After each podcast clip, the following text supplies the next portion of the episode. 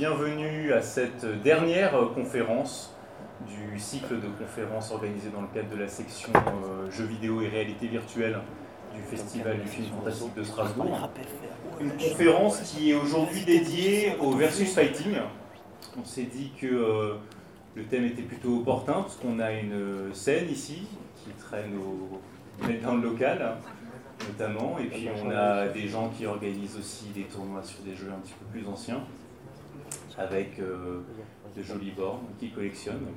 Donc on s'est dit qu'on avait envie de faire un, point sur le, sur le versus, son origine, euh, les jeux qui ont fondé et marqué le genre, la concurrence, comment le versus a, a évolué, à quel moment il s'est peut-être un petit peu perdu avec des jeux qui ont changé et des jeux qui ont moins, on va dire, euh, intéressé une partie des, des, bastonneurs euh, d'antan.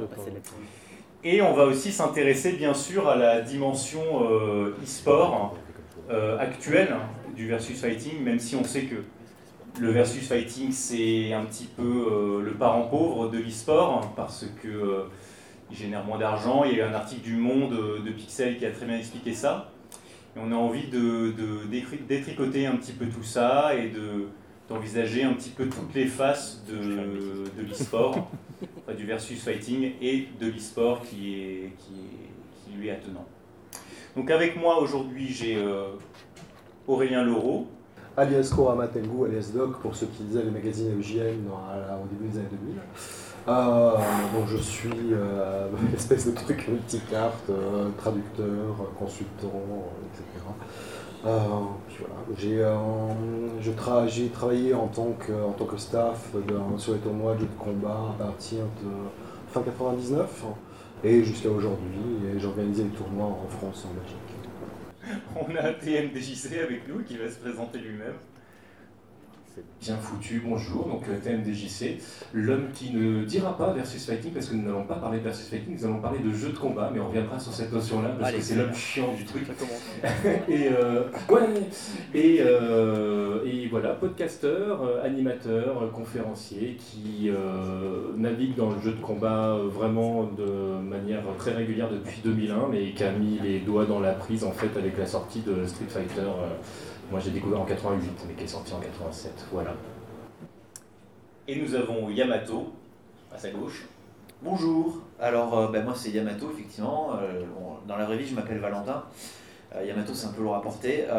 ben, moi, pour ma part, j'ai mis les doigts dans la prise vraiment avec la compétition. C'est vraiment l'aspect compétitif de Street Fighter qui m'a accroché en, en, 2003 avec Street Fighter 3. Et puis ben, finalement, euh, de fil en aiguille, euh, organiser 2-3 tournois, participer à les, aux assauts locales. Et puis euh, je me suis lancé en 2009. J'étais, je, suis, je suis parti avec mon PC pour streamer des compétitions en France et en Navarre. Et tant et si bien que c'est maintenant mon travail. Je suis directeur technique et je m'occupe de la prod de beaucoup d'événements, surtout baston, mais majoritairement e-sport. Et c'est, enfin, la baston reste ma passion première dans les jeux vidéo, clairement.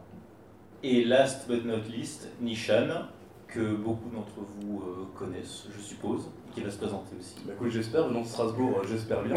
Euh, bonsoir tout le monde, donc effectivement, bah, moi Nishan, que dire, président de l'association La Chronique du Geek, qui est juste à côté, animateur aussi radio pour le Work Playmore que vous retrouvez normalement dans quelques, quelques minutes sur les ondes du 91.fm, et avec une très grosse passion pour le versus fighting, et ça je pense que vous le savez tous, tout cas ceux qui me connaissent, voilà. Merci à vous quatre d'être là. Et, euh, et, on va démarrer tout de suite avec. Euh, on va faire ça pas forcément de manière chronologique, mais en tout cas, on va démarrer par euh, peut-être l'origine du versus fighting ou du jeu de baston. Je vois le regard lourd de TNDJC. on, va, on va démarrer en se, en se demandant en fait comment est-ce que des développeurs de jeux, que ce soit en arcade ou autre, on va essayer de, de voir ça aussi, se sont dit, tiens, on va faire en sorte que euh, deux joueurs puissent jouer l'un contre l'autre, donc sur un plan 2D, parce qu'à l'époque il n'y avait que des jeux en 2D, ou presque. Comment euh, ils sont arrivés à, se dire, on va faire s'affronter deux, joueurs en même temps sur euh, un jeu de combat pied-point. sachant que ça remonte, si je ne dis pas de bêtises, à avant un certain Street Fighter 2. Grosso modo, avant 91, 92, bien avant maintenant. 87. 87. Allez Doc, prends ton micro. C'est 87 Street Fighter, donc en gros on est bien avant, oui. Euh, on va commencer par Karate Champ, hein. je pense que c'est le... Ah, tu commences par ce que tu veux. Ah, euh, donc euh, Karate Champ qui est, qui est, un jeu qui, est, qui était très inspiré par, par les... comment, il s'appelle Ça y est, c'est parti. enfin bon, c'était très inspiré par, par le cinéma japonais d'action des années 70. Euh, non, pas Bruce Lee pour le coup. Euh, euh, c'est la série des, justement des Karate Fighters. Donc c'est avant, c'est un, tout petit peu avant Bruce Lee justement, ou en partie en parallèle. mais je vais laisser peut-être élaborer un petit peu sur, sur les jeux de cette époque. C'est-à-dire qu'on a, on a un jeu qui est important là-dessus, qui va apporter une base. C'est-à-dire qu'on a un personnage qui, qui on ne peut pas encore jouer à deux on joue tout seul contre euh, des ennemis qui s'enchaînent. Euh, donc avec quelque chose qui ressemble un tout petit peu finalement à un beat'em up, euh, mais avec un seul, un seul autre ennemi à, l'écran. Et on va le genre, justement de jeu de combat, ce qu'on appelle Kakuto Game au Japon, englobe donc les jeux de, les jeux de baston de tout genre, donc jusqu'à très large. C'est-à-dire on peut, on peut également inclure des jeux comme Virtual On, comme euh, Senko no Rundo, euh, ou euh, des choses comme ça, qui sont des jeux de combat au Japon. Et un beat'em up et un, jeu de, et un jeu de combat sont des character games au Japon. Il n'y a pas de différence entre les deux. Si jamais on doit parler de, de ce qui s'est passé avant Street Fighter 2, ce qui, ce qui risque d'être long et, et compliqué, c'est qu'il y, y a, eu beaucoup de jeux en fait qui ont beaucoup de concepteurs qui ont fait le choix effectivement de faire se rencontrer deux personnages ensemble. C'est toujours d'abord très sympa à regarder, c'est très facile visuellement en fait de comprendre de quoi il leur tourne, on comprend très très vite l'action, donc c'était très logique en fait que, que ça vienne. Alors pourquoi ça ne s'est pas fait avant Street Fighter 2 vraiment euh, comme ça. Plus, à mon avis, que vous faire une liste de jeux, parce que voilà, il y, a, Wikipédia, il y a Internet maintenant, il y a plein de podcasts qui ont déjà été faits sur, euh, sur l'avant Street Fighter 2. Ce qui, à mon avis, est vraiment intéressant de comprendre, c'est qu'est-ce qui va faire que tout d'un coup, il va y avoir un, Street Fighter 2. Pourquoi euh, les personnages, j'allais dire un truc. Hein? Ouais, le pognon. Le pognon, je pense que ça a beaucoup joué. Le pognon, exactement. énormément joué. Moi j'étais là d'ailleurs en réunion, j'étais à cette réunion Capcom, là, il y a, euh, et François qui, convoque euh, le codir et qui fait beaucoup écouter les mecs. Euh, Street Fighter 1 c'était cool mais c'était un peu un peu quand même, tu vois, il faut bien le dire. en plus, la première version de Street Fighter, il faut taper du poing sur la borne. Et les Américains, ils tapaient tellement fort qu'ils finissent par se blesser. Donc du coup, c'est comme ça qu'est né le, principe de 6 boutons. Mais il manquait un truc. Et là, il y a Michel qui se réveille et qui fait, écoute, j'ai une idée. On va mettre un deuxième joueur. Et un joueur qui perd, il doit remettre sa pièce pour jouer. Mind blown. à partir de là, le versus fighting était né, et c'était la fête. Parce qu'effectivement, euh, quand on y réfléchit, en fait, le principe de Street Fighter 2, c'est de rendre le jeu d'arcade encore plus rentable qu'il ne l'est à l'époque, puisque tu joues à Final Fight, tu mets ta pièce de 100 yens, ou de 5 francs si tu es en France, tu finis le jeu, tu es resté une demi-heure sur la borne, et la borne, bah, elle a rapporté 5 francs en fait. Tu joues à Street Fighter 2, tu as 3 rounds de 99 secondes, enfin de... Voilà, tu perds, tu veux rejouer contre ton adversaire, tu remets une pièce. Et là, tout de suite, les crédits s'enchaînent beaucoup plus vite. Donc clairement, la logique, elle n'est pas que monétaire, évidemment, mais c'est quand même un paramètre très important à l'époque de l'arcade. Tu parlais de, de, l'aspect monétaire, il y a évidemment euh, l'aspect compétitif dont on va également parler pendant, euh, pendant ce moment. Euh, ce, qui est, intéressant de noter à mon avis sur cette partie-là, et surtout la manière dont, les choses se sont enchaînées, c'est qu'il n'y a pas du tout de recul quand Capcom sort Street Fighter 2, parce que là on a fait un violent passage du coup à Street 2 directement. Il n'y a aucun recul, donc ils ne se rendent pas du tout compte de ce qu'ils ont commis. Alors il faut savoir un truc qui est super important, Capcom a toujours fait d'excellents jeux. Je pense très sincèrement qu'ils ne l'ont jamais fait exprès. C'est-à-dire que euh, y a des moments où ils balancent des trucs, et vraiment je les adore Capcom, hein, mais ils balancent des trucs et ils se rendent compte plus tard en fait qu'ils ont fait un truc génial, et là ils se disent bon comment est-ce qu'on va faire pour faire perdurer le truc? Et là en général ils se vautrent. Parce qu'ils n'ont pas compris en fait ce qu'ils, euh, ce qu'ils ont fait, ce qui fait que ça marche. Donc, quand ils sortent Street Fighter 2, ils sortent des personnages que tout le monde connaît euh, aujourd'hui. Là, aujourd'hui, on parlerait de, dire, ouais, bon, c'est des trucs, c'est un peu kitsch, ou etc. Il faut rappeler, remettre les choses dans le contexte. Quand ils l'ont sorti à l'époque, ces personnages-là n'existaient pas. Il n'y avait pas d'avant euh, Street Fighter 2. Donc, évidemment, aujourd'hui, il y a des euh, dans tous les jeux, il y a des Honda dans tous les jeux, j'en passe des meilleurs. Mais au moment où, Street 2 sort, même si c'est des archétypes qui sont facilement identifiables, ces archétypes n'existent pas vraiment dans le monde vidéoludique comme ça a été fait, et surtout il était, on était incapable de s'affronter. Et à l'époque, puisque la problématique de Street Fighter 2 faisait qu'on ne pouvait pas jouer le même euh, personnage, ils avaient gardé le principe de Ryu Ken, qui était le seul moment où les euh, personnes pouvaient s'affronter avec exactement les mêmes armes, et c'était devenu le, euh, le, moment où on se rencontrait, on se disait, bon ok, très bien, là, t'as Ryu, j'ai Ken, on va savoir vraiment qui est le meilleur. C'est vrai. c'est difficile de rebondir parce qu'effectivement, du coup, euh, on, est, euh, on, a, on a plus ou moins. Euh, en fait, Street Fighter 2, il a clairement franchi un énorme palier. Et, et je, je, pense qu'on peut dire que c'est un peu le maître étalon de la baston moderne, Mais voilà, à partir de là, Capcom effectivement est sur une aux d'or, le jeu marche. C'est la folie aux États-Unis, au Japon, en Europe. Il y a des salles d'arcade qui font des fortunes avec Street Fighter. Le jeu euh, il y a des, dizaines de milliers de copies arcade qui sont vendues dans toutes les salles.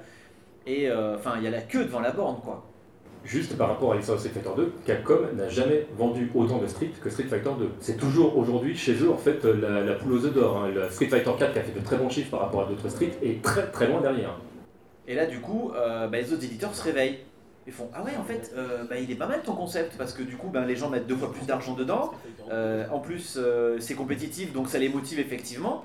A, et, là, bon, on commence à voir effectivement apparaître du coup Mortal Kombat, je pense, avec les, les frangins Boone. Qu'est-ce qu'il y a d'autre? Il y a SNK qui commence également aussi, mais. C'est avant, c'est même un chouïa avant. C'est même un chouïa avant. En plus, c'est un mec de Capcom qui vient justement pour. Alors vas-y. C'est un monsieur de Capcom qui vient créer Fatal Fury et Piston Takashi. Oui. Et donc, euh, et donc le suivant qui est euh, Art of Fighting. Donc effectivement, oui, c'est euh, ce qui est intéressant, c'est que le monsieur qui a fait le premier Street Fighter a fait Fatal Fury et, et Art of Fighting. Et je me permets d'enchaîner là-dessus pour dire que, à mon avis, si le jeu de combat en est là aujourd'hui, on le doit beaucoup à la guerre qu'il y a eu entre Capcom et SNK, parce que lorsque, effectivement, il y a certaines personnes de Capcom qui sont parties euh, chez SNK, ils sont pas seulement partis avec euh, la volonté de développer un jeu concurrent, mais aussi d'expliquer pourquoi leur vision du jeu était meilleure que celle euh, de Capcom. Et si vous écoutez Piston Takashi, qui n'aimait par exemple pas du tout ce qui avait été fait autour de Street Fighter 2, alors qu'il était à l'origine de Street Fighter, son Art of Fighting, pour lui, est la vraie suite euh, de, Street Fighter. Et d'ailleurs, ça se voit dans plein de petits détails. Pour citer des, anecdotes qui sont très rigolotes, pour ceux qui ont déjà eu l'occasion, euh, ceux ou celles qui ont déjà eu l'occasion de jouer au jeu, le personnage de base s'appelle Ryo, forcément ça fait penser à Ryu. la différence près, c'est que Ryo, lui, il est capable d'envoyer des boules de feu avec une seule main, alors qu'il en faut quand même deux à Ryu pour, pour envoyer une boule de feu. ce personnage-là, il est habillé comme Sangoku, donc déjà c'est un super Ryu. Euh, ce personnage-là, il a les cheveux jaunes, donc en fait, il est déjà en Super Saiyan, donc il est vraiment, et quand il fait des méga boules de feu, ça prend absolument tout l'écran. Et euh, Ryo, dans le premier Art of Fighting, il va sauver euh, Yuri, sa sœur. Yuri, si vous inversez, ça fait Ryu. Donc en fait, Ryu, pour les Japonais, du côté SNK, c'était la femmelette, avec tout le côté péjoratif que ça peut avoir derrière. Et Ryo, qui était beaucoup plus fort, allait, allait sauver Ryu. Donc en fait, il y a déjà tout cet aspect-là caché qui est exprimé euh, autour du jeu, et ça a poussé les deux compagnies à devenir meilleures et à proposer des jeux qui étaient meilleurs, parce qu'il fallait montrer euh, aux gens qui allaient mettre la pièce que le meilleur jeu, il est chez nous.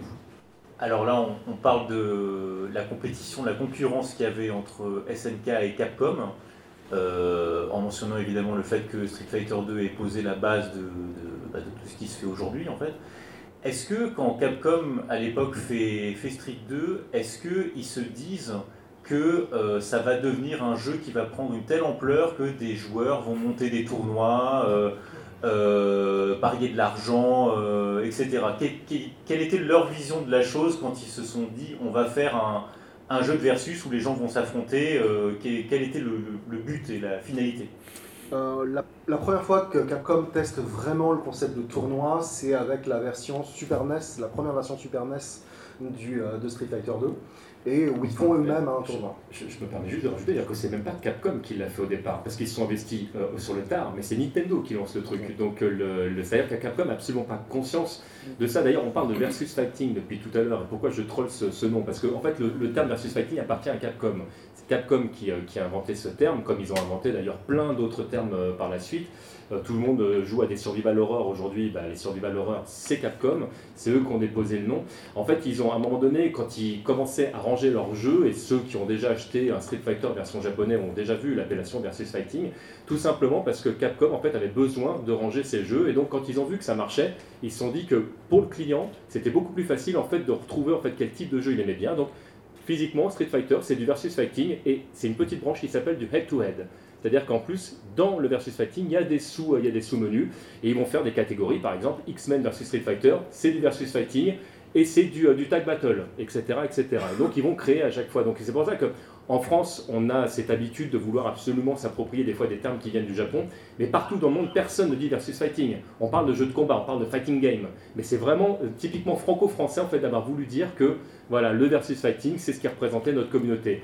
Et ce qui me dérange parfois avec ce terme, c'est que personne ne met les mêmes catégories de jeux dans le jeu. Donc les gens qui jouent à beaucoup de jeux de combat parlent de versus fighting pour tous les jeux de combat. Il y en a certains qui vont vous dire ouais mais non Tekken c'est du jeu en 3D donc c'est pas vraiment du versus fighting parce que c'est l'un contre l'autre. En fait, cette terminologie ne veut strictement rien dire. Et voilà pourquoi très souvent je milite pour qu'on utilise un mot qui existe en France d'ailleurs qui est jeu de combat tout simplement.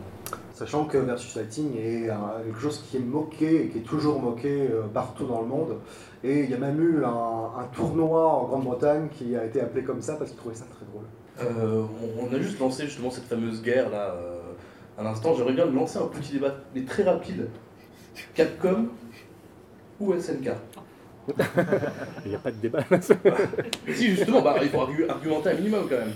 C'est là qu'il n'y a pas de débat parce qu'en fait, il n'y a que des très bons jeux pour de vrai. C'est-à-dire que le, mec qui, qui, aime vraiment le jeu de combat, il joue, il joue aux deux. Enfin, donc on a, on a chacun nos préférences. Mais, euh, mais euh, ouais, il y en a qui vont parler d'Arxis. Mais de toute façon, on va forcément parler d'Arxis parce que Arxis, ça met beaucoup de choses en fait dans, dans le domaine du jeu de combat. Après, euh, il ne faut pas se voiler la face. Que ce soit Arc System Works, SNK ou Capcom, bah, c'est un peu toujours les mêmes personnes derrière au final. Namco, Namco. Il te manque Namco, mais on oui, en parlera quand ça arrive. Mais, que finalement, euh, les, pionniers, ils étaient plus ou moins touchés Capcom, et ensuite, ensuite il y a eu des scissions qui ont fait qu'effectivement, on a eu Arc System Works, on a eu, euh, on a eu SNK et, plein d'autres entreprises japonaises, euh, et qu'on retrouve bah, parfois, par exemple, le, producteur de King of Fighter 14 euh, qui avait disparu après avoir fait euh, Garou euh, chez SNK et là qui réapparaît du coup bah tiens on va faire KOF 14 ok d'accord. Et c'est vrai que c'est des gens qui ont une expérience de dingue mais finalement c'est un milieu qui est assez petit en termes de, créateurs de jeux.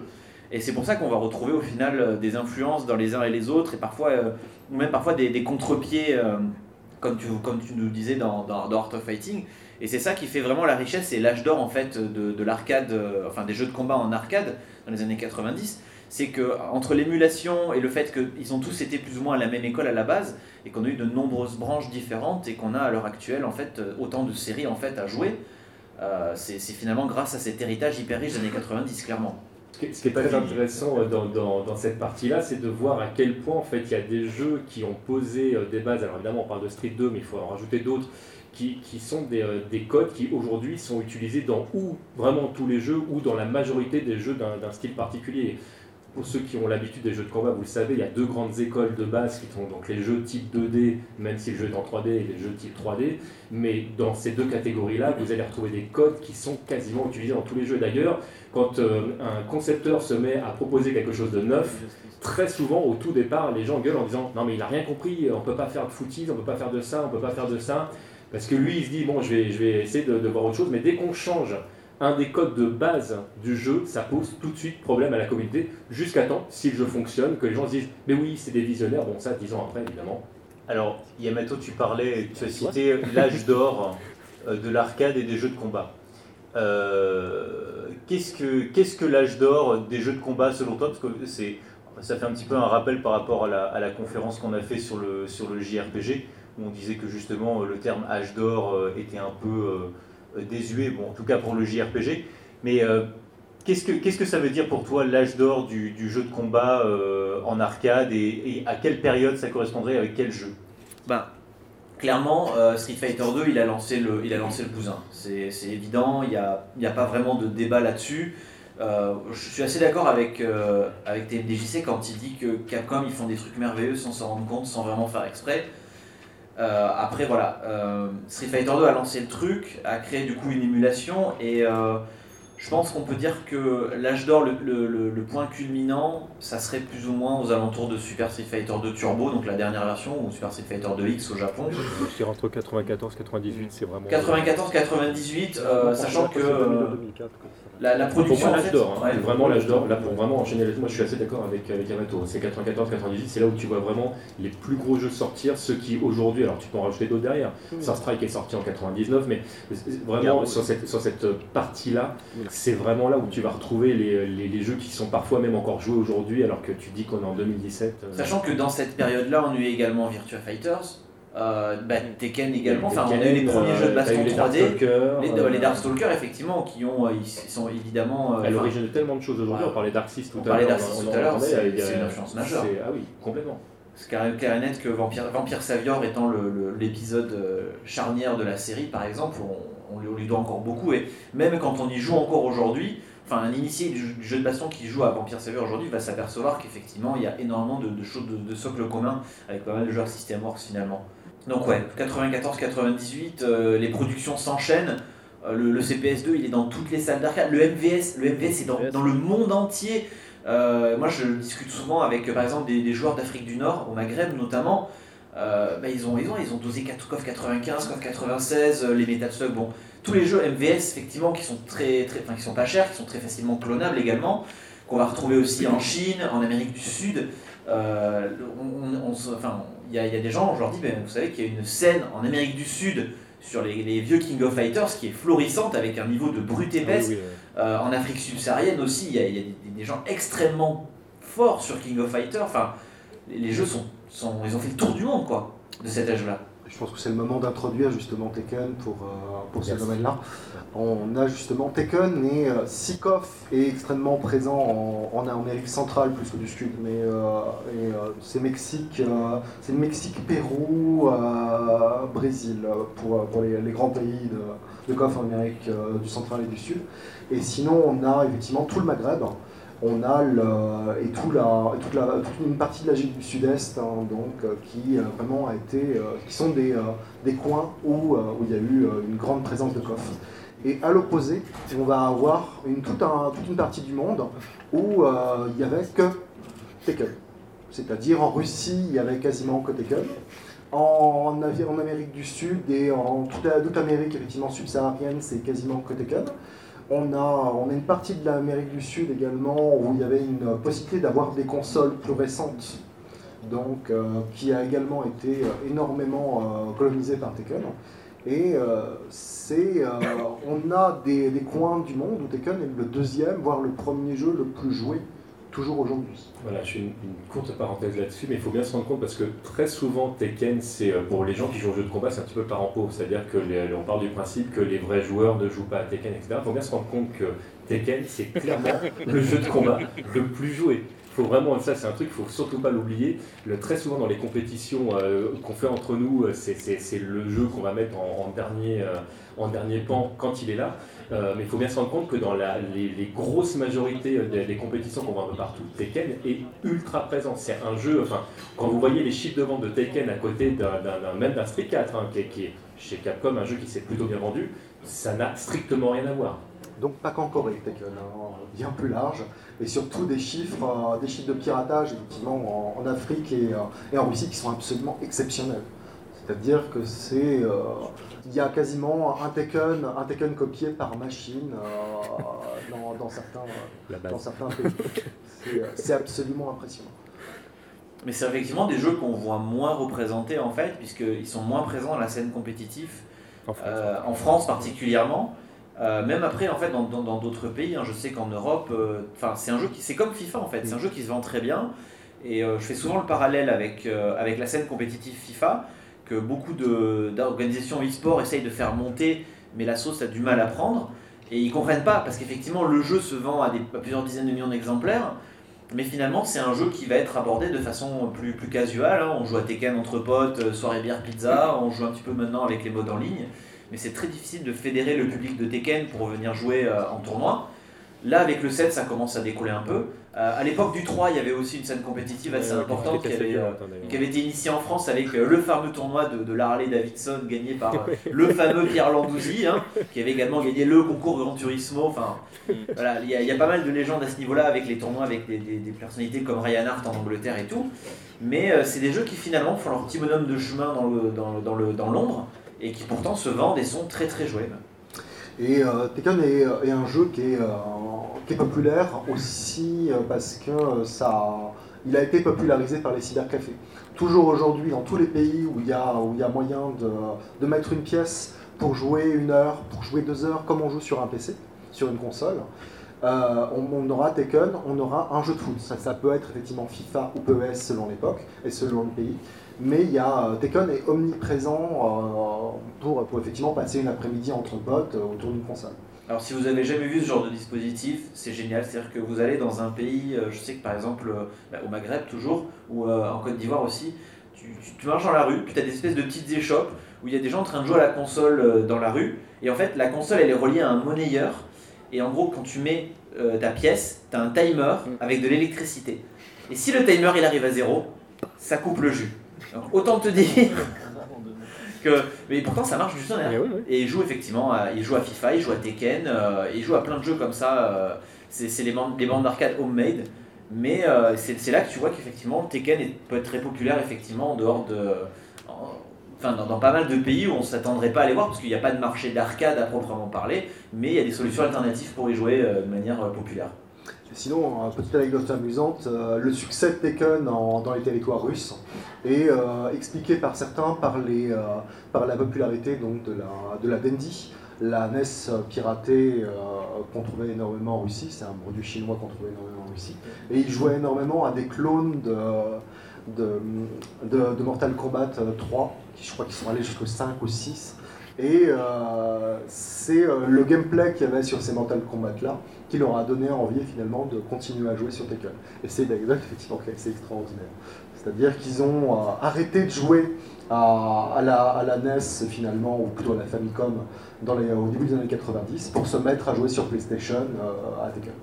Alors, pour aller dans votre sens, euh, petite anecdote personnelle aussi, j'ai cherché il n'y a pas longtemps sur YouTube des vidéos de KOF 98 et je suis tombé sur des matchs euh, Fight 4. Donc Fight 4, pour ceux qui ne connaissent pas, c'est un petit logiciel euh, client que vous pouvez télécharger euh, et qui vous permet de jouer à, à beaucoup, beaucoup, beaucoup, beaucoup de jeux d'arcade euh, à plusieurs, que ce soit du versus ou du, du run and gun ou du shmup, etc.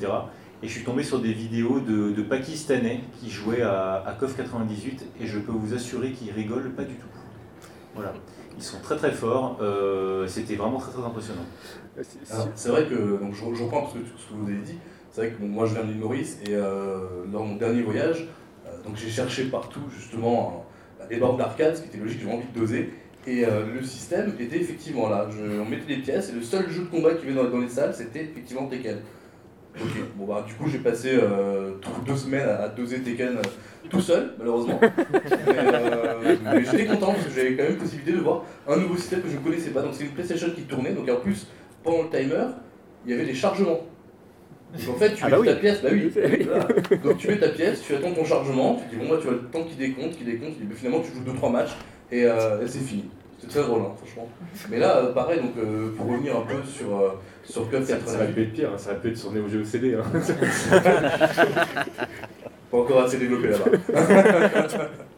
Sinon, si vous êtes un peu curieux et que vous regardez sur les groupes Facebook pour, pour voir un petit peu la popularité de Tekken, le nombre de groupes Facebook pour Tekken est absolument extraordinaire. C'est euh, plusieurs centaines, rien que pour Tekken. Et euh, ce qui est intéressant, c'est qu'il y a des groupes d'expatriés euh, de tous les pays du monde.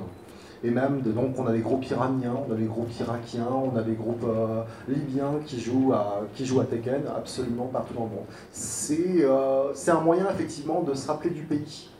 Parce qu'on jouait à Tekken quand, quand on était au pays. Alors, ce qui est extrêmement drôle, c'est que euh, moi, bon, à l'époque, euh, j'étais euh, ouais, j'étais jeune ado et je lisais la presse jeux vidéo. Et dans la presse jeux vidéo en France, on nous, vend, on nous survendait Virtua Fighters. On nous survendait Virtua Fighters 2. Et Tekken, ouais, ils disaient ouais, c'est pas mal Tekken, mais bon, c'est un peu un jeu de sac. Virtua Fighters, c'est le jeu des vrais bonhommes, euh, les, vrais jeux, les vrais joueurs de jeux de baston et tout. Et pourtant, au final, quand on regarde maintenant avec, avec le recul, euh, très honnêtement, euh, entre Virtua Fighter et, et Tekken, c'est Tekken qui avait complètement gagné la guerre. Bon, Ceci dit, Virtua Fighter, effectivement, enfin, jeu de bonhomme, je ne sais pas si c'est le, le- le terme, mais c'est, un jeu qui est euh, à la fois paradoxalement très accessible parce que tu as très peu de boutons et c'est que des, que des manips, mais c'est ultra difficile de jouer correctement Ouais, en plus, Alors que Tekken, t'arrives, tu fais trois fois carré, déjà il se passe un truc. donc, ah, tu joues Eddie, tu appuies sur tous les boutons, tu gagnes. Non, c'est pas vrai, faites pas ça Ouais, chez ouais. vous, c'est c'est pas. C'est dangereux déjà. C'est dangereux déjà et en plus c'est pas vrai. Mais ouais, c'est vrai que et, et Virtua Fighter au final, euh, il, nous, il nous était survendu parce que bah, c'est le, enfin, le jeu a eu une grosse scène compétitive au Japon. Mais je suis, alors Doc, tu pourras peut-être m'aider là-dessus, mais je suis pas certain qu'en dehors du Japon, le jeu ait eu une vie en fait. Euh, Virtua Fighter? Non. Non, c'est quasiment. euh, C'est euh, c'est- si, il y a une scène en Corée, il y a une scène effectivement un petit peu aux États-Unis, euh, mais vraiment dans, dans les deux bouts. C'est-à-dire, euh, on a une scène vers. euh, oui, c'est euh, c'est Markman essentiellement. Quand je dis une scène, effectivement, c'est une scène compétitive avec. Enfin, la tournoi nationale de VF5 euh, dans ces dernières années de vie, c'était ouais, c'était 5000 joueurs pour le national, mais euh, c'était vraiment typiquement qu'au Japon. Et c'est vrai qu'à l'époque, le prisme en fait du- de la presse vidéoludique française était très très très centré sur le Japon. Euh, j'ai presque envie de te dire presque toujours aujourd'hui. Alors la presse, ça, oui, ça- ça, veut- ça veut- ça veut tout rien dire aujourd'hui la presse vidéoludique parce que c'est vrai qu'elle se résume aujourd'hui à quelques magazines, mais mais on a toujours, on parlait du terme versus fighting tout à l'heure, mais c'est mais c'est le cas en France, on a toujours eu un regard euh, sur le sur les Japonais qui est vraiment différent de, de, de tous les autres, particulièrement notre communauté parce qu'on a été noyé de la culture américaine euh, pendant toutes les années 80. Mais il y a un moment donné, il y a les jeux vidéo qui sont arrivés, il y a des gens qui, qui ont été pris par la vague, et on a pensé japonais tout le temps. Et tous les termes japonais, euh, qui étaient très souvent plus des anglicismes, donc le truc totalement paradoxal, euh, on arrivait, on dit Ah ouais, moi je connais le vrai terme, et voilà, le- le- les gens disent aujourd'hui, les vrais savent, euh, on va dire versus fighting, on va dire ça, ou là on va, on va utiliser des, termes qui, même parfois chez eux, ne sont pas utilisés, parce qu'on veut faire plus japonais que les japonais. C'est un truc qui est très très très présent chez nous. dans les choses très drôles. Mais là, le, truc le plus drôle qu'on a en ce moment, c'est un, c'est un cross-down. Je crois que c'est euh, c'est absolument extraordinaire. C'est-à-dire qu'un cross-up, c'est c'est quelque chose qu'on on croise. Le- on croise le bras pour passer derrière l'adversaire et lui, euh, lui, euh, lui décocher un, crochet. Donc c'est un passage en l'eau. Et euh, on a eu on a un, néo- un néologisme qui est absolument extraordinaire. Quoi. Un cross-down, c'est un passage par le bas. Ce qui ne veut absolument rien dire en anglais, ce qui ne veut rien dire du tout d'ailleurs, qui est extraordinaire dans le, dans le- pour le néologisme, c'est c'est formidable. C'est, euh, je pense que effectivement, ils n'ont pas encore découvert ça euh, à l'étranger. Déjà pour Versus Fighting, on se moque de nous, mais alors pour Crossdown, je pense qu'on va prendre cher. Mais alors on va prendre cher. Oh, n'exagérons rien sur versus fighting, euh, un peu de valeur affective. Alors, hein, c'est alors Moi j'aime bien versus fighting. Je sais, je sais, Moi, mais toi j'aime je bien. t'aime bien, bien, je te bien sûr. Mais c'est vrai que, et du coup, pour revenir à la presse vidéoludique, moi j'ai perdu la foi envers la presse vidéoludique quand je me suis aperçu que Super Butoden 2 sur euh, Super Nintendo, dans Dragon Ball Fighter, euh, pardon, Dragon Ball Z, la légende Saiyan, on nous l'a survendu de ouf et ce jeu c'était vraiment pas bon. Ce qui nous permet de rebondir sur l'âge d'or sur console. Tu préfères lequel sur les quatre? Oh bah le Hyper Dimension Ah ouais. c'est le moins pire, j'aurais tendance à dire. Et encore moins pire, vraiment, parce qu'on avait vraiment beaucoup, beaucoup, beaucoup de très bons jeux de combat sur, euh, sur Super Nintendo. Mais voilà, on était fans, on avait le club Dorothée, du coup on voulait jouer, on voulait faire euh, contre Son Goku, et, on était prêt à lâcher 700 francs pour un jeu où tu peux pas mettre ta garde contre Trunks qui fait sa glissade sur le stage de l'eau. C'est incroyable ça Traumatisme, traumatisme, traumatisme, sachez-le. Mais bref, l'ar- l'arcade donc se développe de manière exponentielle, mais nous en France, on a des salles d'arcade, mais déjà à l'époque ça commence à sentir un peu le roussi pour les salles d'arcade. On a, on a la tête dans les nuages, mais ça c'est plutôt 97, 98. C'est- Même euh, on est, on est à, oui, on est à 80, 97, il me semble, 87. Oui, c'est euh, 2000, ça commence à prendre l'eau, donc ça dure 3 ans. Ça euh, dure 3 ans. Avant ça, on a les, les salles d'arcade dans les, dans, les, dans les magasins Virgin Megastore. Oui, oui. Puis un peu avant ça, on a les vieilles salles d'arcade, effectivement, fumées, euh, Voilà, où avec euh, en mauvais. ta mère te laisse pas traîner là-bas. Tu vois, Ouais. laisse pas traîner ton fils si tu veux pas qu'il glisse dans les salles d'arcade. Voilà. Euh, Sur les Châtelet, et République, les euh, ça, à Paris notamment. Euh, moi j'en, connaissais deux trois comme ça à Bordeaux où effectivement Ma mère avait un peu ses cheveux qui se dressaient sur la tête quand je disais je vais aller jouer à Street Fighter à la salle d'arcade. Genre, Oh, t'es sûr? Tu vas finir drogué Non, non, je vais juste mettre 10 balles dans la borne et me faire euh, latter euh, Ryu contre Ken, t'inquiète, hein, euh, je gère quoi. Et du coup, effectivement, en France, on, on joue beaucoup sur console. euh, et, et à l'époque, on, on découvre bah, Street Fighter 2. Je pense que beaucoup de gens l'ont découvert sur console, avec le pack offert pour Noël, Ouais. en grand public. En grand oui, public oui. parce que c'est le jeu qui est vendu avec la console à une année. euh, il y a, il y a- et, et à partir de là, euh, on, on déroule en fait. euh. C'est le combo gagnant à l'époque. T'as Street 2 qui est l'un des jeux qui, qui fonctionne le mieux à l'heure actuelle, la Super NES qui est la- considérée comme la console la plus puissante du, du marché sur le moment, euh, le pack est pécuniairement parlant accessible par rapport à ce qui se fait euh, 1000? ailleurs. Euh, ouais, c'est ça, 1000 ouais, francs, 1000, ouais. euh, ouais, 1000 les boîtes, mais le. plus, 1290. Ouais, c'est ça, 1290. là. TTC. Ouais, on parle en francs, on parle en francs, d'accord. Le- les, les anciens se souviennent. Euh, donc oui, on a, enfin c'est presque entre guillemets, euh, je, je vais, je vais- je vais dire un truc qui, qui est, qui est, euh, qui est évidemment pas du tout la vérité, mais c'est presque la version arcade à la maison, parce qu'à l'époque on voit pas les différences, vraiment, on se rend pas compte. Le, En même temps, on a joué à DBZ2, évidemment qu'on voit pas les différences. Donc euh, il manque des coups, les personnages réagissent pas pareil, mais c'est, enfin, on a vraiment l'impression d'avoir sa borne d'arcade chez soi. Et, euh, et puis bah voilà, même si le jeu est pas parfait loin de là, il est vraiment bon. Puis clairement, je pense que c'est. euh, si mes souvenirs sont bons, je crois que c'est d'ailleurs même le premier pack Super Nintendo vendu pour la famille. C'est-à-dire qu'il y avait deux manettes dedans pour jouer à deux. Et un jeu de combat. Donc il n'y avait pas de possibilité de jouer chacun son tour. Je pense que le succès de, de, de, de ce pack, enfin de Street Fighter 2 sur Super Nintendo vient déjà à mon avis de là. On achète une console, on a deux gamins, ça permet de les faire jouer tranquillement, chacun son tour, bah, enfin pas chacun son tour, mais en même temps. Sauf qu'ils se battent après, hein, pour de vrai. hein, parce que là, on part du principe que c'était, ouais, ils vont jouer tranquillement, etc. Ouais, Ouais. il me laisse pas, il fait des boules de feu tout le temps. Sachant que ce type de pack euh, et le succès de ce genre de pack n'a jamais été reproduit après qu'avec des packs Mario Kart. C'est-à-dire qu'on n'a jamais fait mieux au niveau des, euh, des ventes avec ce type de pack. Alors, on, on a parlé donc de l'âge d'or euh, du jeu de combat, de comment il commence à devenir euh, compétitif donc avec les tournois Nintendo que vous avez mentionnés. Euh, est-ce qu'à un moment donné, il y a eu un tournant euh, Est-ce qu'à d'un moment, ils se sont dit qu'ils allaient euh, faire passer ces, tournois et ces confrontations à l'échelle internationale? On connaît cette célèbre vidéo japonaise où on voit Daigo et Alex euh, se rencontrer, la rencontre, le, le choc entre les États-Unis et le Japon sur Street Fighter Alpha 3. Est-ce que euh, c'est peut-être à partir de ce moment-là, c'est-à-dire 98, si je dis pas de bêtises, qui correspond à la sortie de- d'Alpha 3, que euh, la, la- la compétition a- a- est passée à l'échelle internationale? Alors, il faut, il faut, euh, il faut remettre les choses dans, dans- dans le contexte. Enfin, pour moi, tu, tu me diras ce que tu en penses après, parce que je pense que tu as un point de vue qui va être très intéressant là-dessus. Euh, ça s'est fait tout en douceur. C'est-à-dire qu'il y a. Déjà, il faut bien se rendre compte que euh, l'e-sport, si on doit parler d'e-sport, il a une particularité par rapport euh, à n'importe quel sport classique, c'est que tu es contraint par l'éditeur. Parce que tu t'appuies sur, euh, sur un jeu, donc tu, tu peux pas. Enfin, c'est suivant les mises à jour, etc. Donc, déjà, d'un jeu à l'autre, il va se passer des choses. Les Japonais ont très très vite fait de la compétition entre eux, ça il n'y a, y a- a pas de discussion à voir. Nintendo a lancé le truc, mais ça aurait pu être n'importe qui d'autre. En fait, là, Nintendo il voyait surtout un moyen de, vendre des consoles, hein, ni plus ni moins. Donc c'était vraiment pas euh, euh, en vue de, de- l'aspect compétitif vraiment, mais euh, voilà, à l'époque, les canons ils passaient, ils te permettaient de- des fois dans les jeux solo d'inscrire ton nom quelque part. Des fois même quand tu avais fait un très très bon score, tu avais ton nom qui était repris, qui était collé dans un jeu qui était vendu officiellement. C'était le cadeau ultime, les gens étaient contents, les gens achetaient des consoles, Nintendo avait de l'argent, tout le monde était content. L'aspect euh, d'évolution de, de la scène compétitive dans le jeu de combat, elle est vraiment particulière parce qu'elle ressemble à aucune autre euh, scène e-sport. On a toujours joué entre nous, euh, c'est quelque chose qu'on a, qu'on a rarement partagé. C'est vrai que les joueurs de jeux de combat jouent rarement à beaucoup d'autres jeux de manière compétitive. Il y a vraiment une, une scène qui est vraiment, euh, vraiment particulière.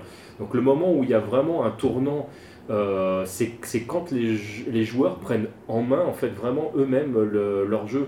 C'est-à-dire qu'il n'y a pas un moment donné où il y a un éditeur qui va dire tiens il y a moyen de se faire du pèse là-dessus, on va mettre des ronds à faire ça parce qu'il y en a qui ont essayé, hein, mais le fait que l'aspect mercantile joue, ça n'a pas fonctionné. Et c'est vrai que les joueurs se sont toujours appropriés cette scène et ce qui fait que les rapports e-sport aujourd'hui sont vraiment compliqués dans notre domaine notamment avec les éditeurs, parce qu'on continue en fait à garder en fait sous la main euh, la scène et que même quand l'éditeur met la main à la pâte, en fait, il n'a pas pleinement en fait euh, cette, enfin, libre cours en fait de faire ce qu'il veut.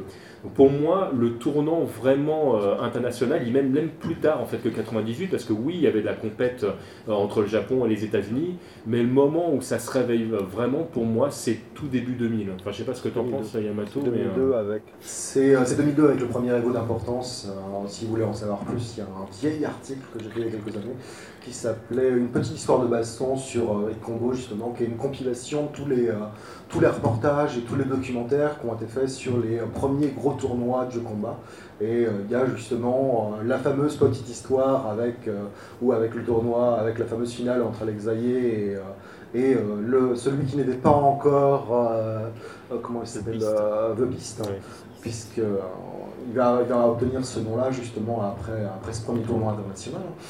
Mais euh, on va avoir des. Euh, euh, si vous êtes curieux sur toute cette période-là, effectivement, il y a beaucoup de choses intéressantes, il y a beaucoup de documentaires, et notamment il y a entre sur le sur le fameux Evo de 2004 où il y a deux, excellents documentaires qui qui relatent qui relatent l'histoire de ce tournoi-là, et on se rend compte effectivement de l'évolution.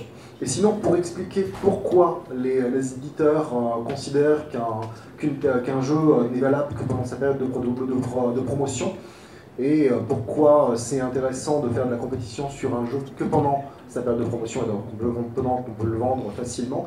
Il ne faut pas oublier que l'invention entre guillemets de la compétition de jeux vidéo au Japon a été faite sur des, euh, sur des, jeux, sur des jeux à score. C'était les, fameuses, euh, les fameux tournois caravane qu'on commence à avoir sur NES et ensuite sur PC Engine qui ont été organisés par Hudson et qui sont des tournois d'été, qui sont des tournois sur des jeux spécifiques donc qui ne durent qu'un an, et euh, qui durent quelques mois qui sont valables qu'un an en fait.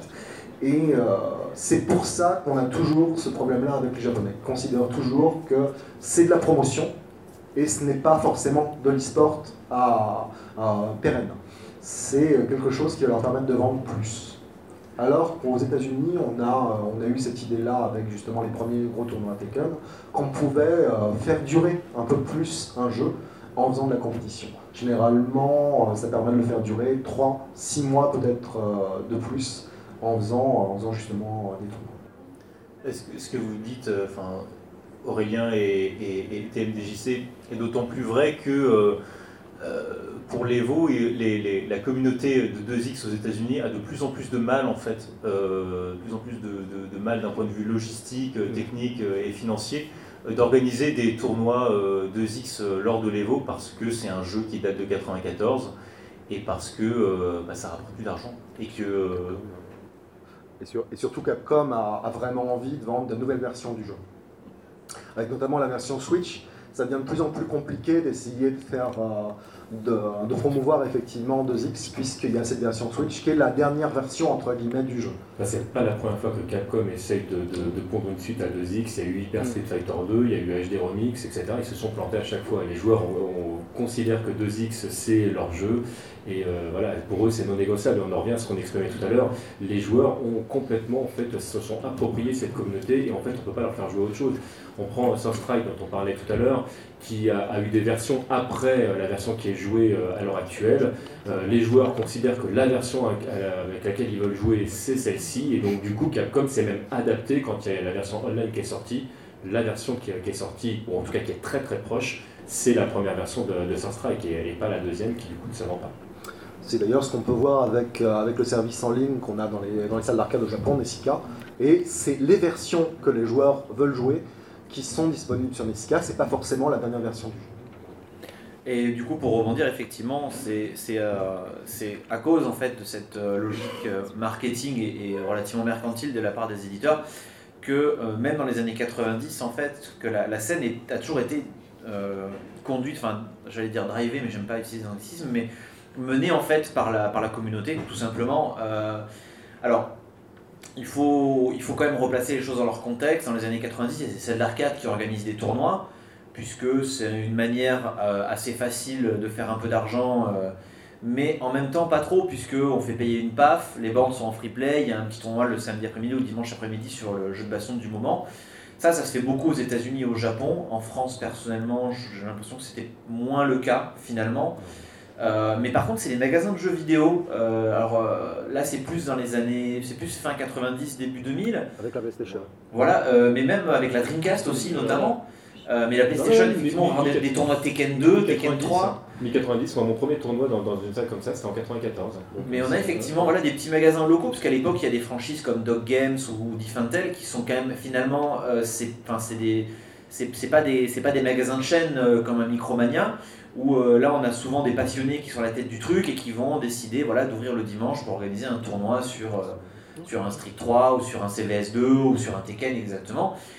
On retrouve un, énorme aspect communautaire et euh, c'est un peu comme ça en fait que, en tout cas en France, la scène compétitive va naître puisque ces, magasins en fait ils agissent comme un espèce de pivot pour la scène compétitive d'une ville et que là on va, on va commencer à voir émerger euh, des gens qui vont se regrouper pour jouer entre eux, partager leurs techniques, progresser un petit peu, parce qu'à l'époque il n'y a pas internet, il n'y a pas YouTube, il n'y a pas de vidéos commentées, euh, les tips et les combos et compagnie, ben, si, enfin, soit on lit euh, le guide de Street Fighter 2 de Cyril Drevet, d'ailleurs qui est à mourir de rire, hein, exceptionnel, lisez-le si jamais vous avez l'occasion.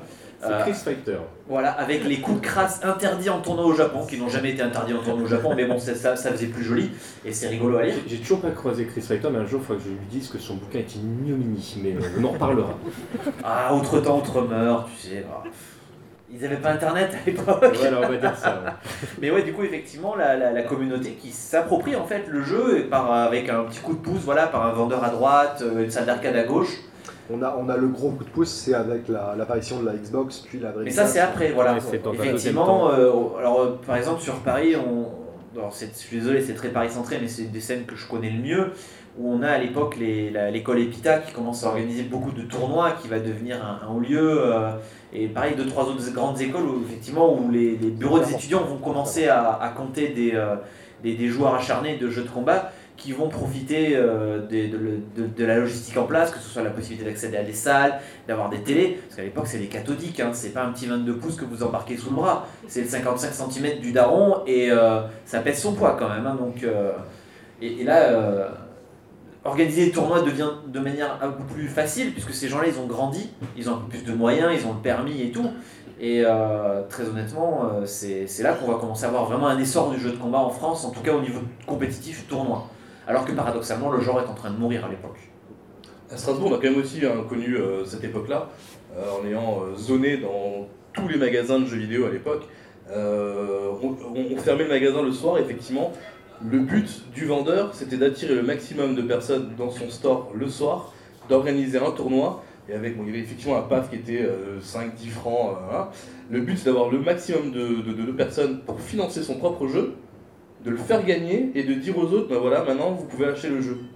Et c'était, euh, c'est passé vraiment comme ça. Ah, c'est comme ça qu'on a créé une, communauté versus à l'époque. Euh, parce que ça marchait. Hein, mais, très bien. Déjà, déjà t'achetais le jeu pour de vrai, puis là tu te disais, bon, si jamais je veux m'entraîner, parce que la prochaine fois je veux gagner un jeu, il euh, faut que je l'ai chez moi. Donc le truc totalement paradoxal, mais tu le faisais.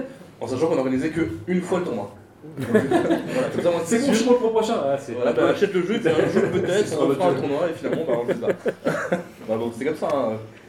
Mais euh, ouais, c'était une très très belle époque, en tout cas, autre part qu'à Paris, ça se faisait, euh, même chez nous, hein, je, peux même citer les, magasins, c'était Jeux Console par exemple, qui est des bateliers qui fermaient le soir quasiment une fois, voire deux par semaine, euh, pour organiser ces petits tournois un peu en, loose et, qui marchaient très bien d'ailleurs. Mais pour rebondir sur, sur cette partie-là, que je trouve là pour le coup vraiment très intéressant, et pour ceux qui ont eu l'occasion de les connaître, alors c'est vrai qu'aujourd'hui on a tendance à l'oublier, mais il y a eu un avant Internet.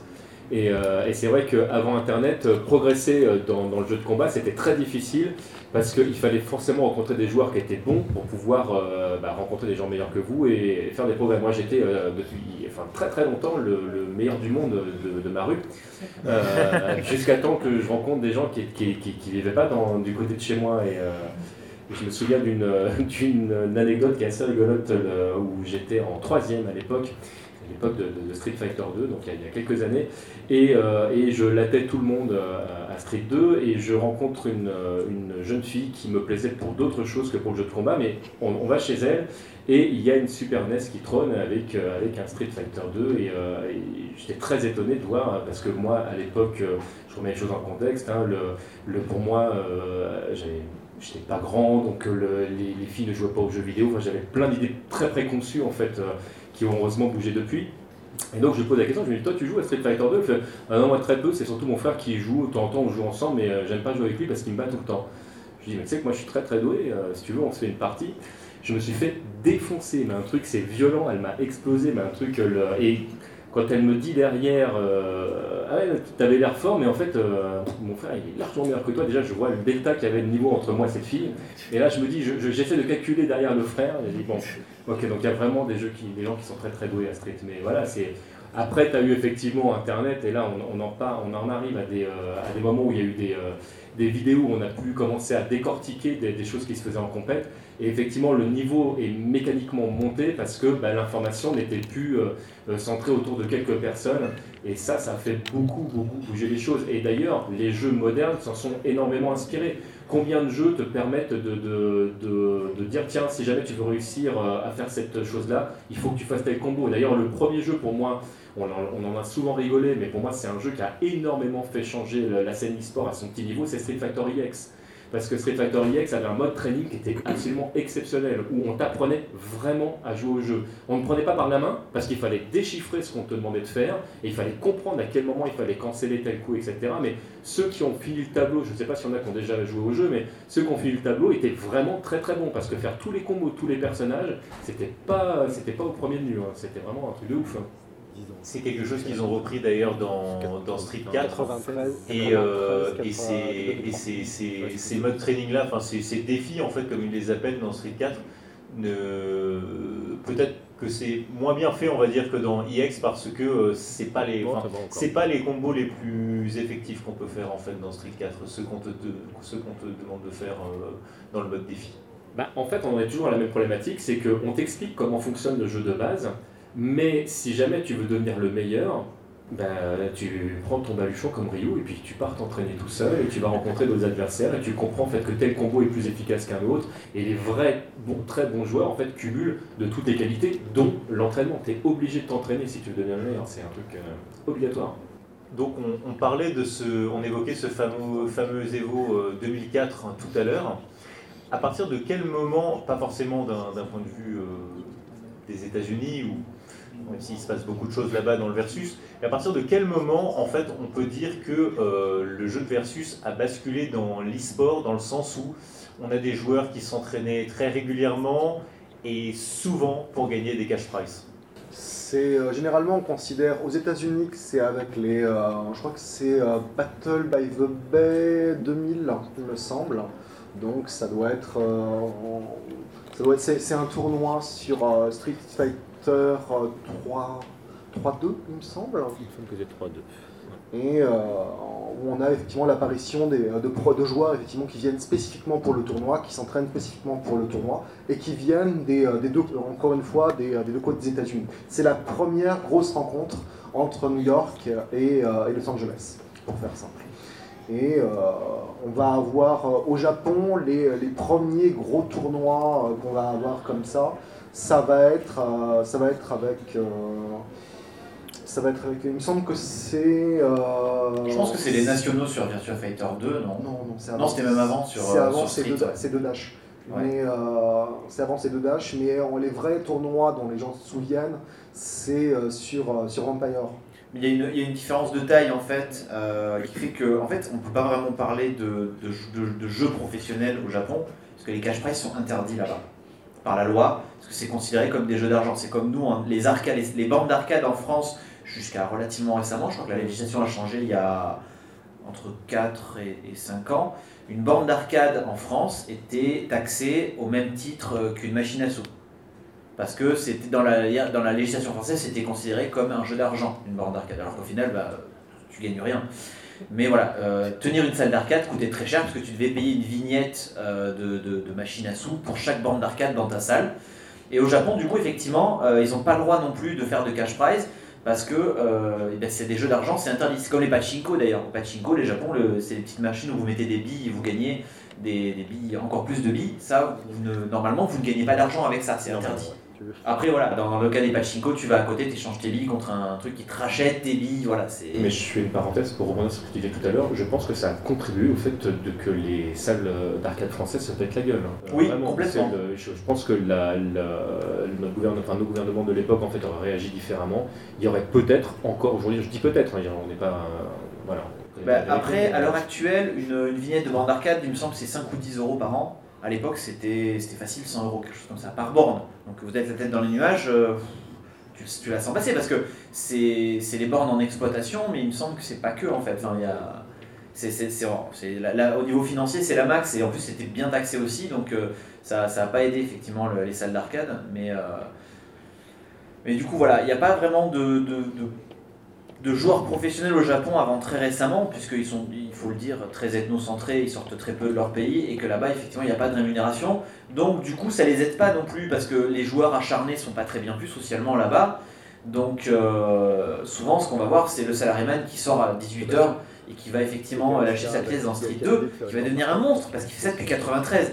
Depuis 93, tous les jours, c'est toujours les mêmes gestes. D'abord la chaussette droite, puis la pièce de 100 yens dans la borne, et, euh, et en fait, les mecs, pour eux, c'est pas compétitif. En fait, tu leur dis, mais t'es super fort, tu pourrais gagner des tournois. Et le mec, il est là, bah ouais, mais non, en fait, c'est ce que je fais quand je sors du travail. Et puis, euh, si je vais pas jouer à street, bah, je bois un verre avec les collègues. Mais voilà, c'est mon activité post-travail, ça me détend. Alors qu'en fait, les gens, c'est des monstres. Puisqu'ils jouent contre d'autres personnes dans les salles d'arcade.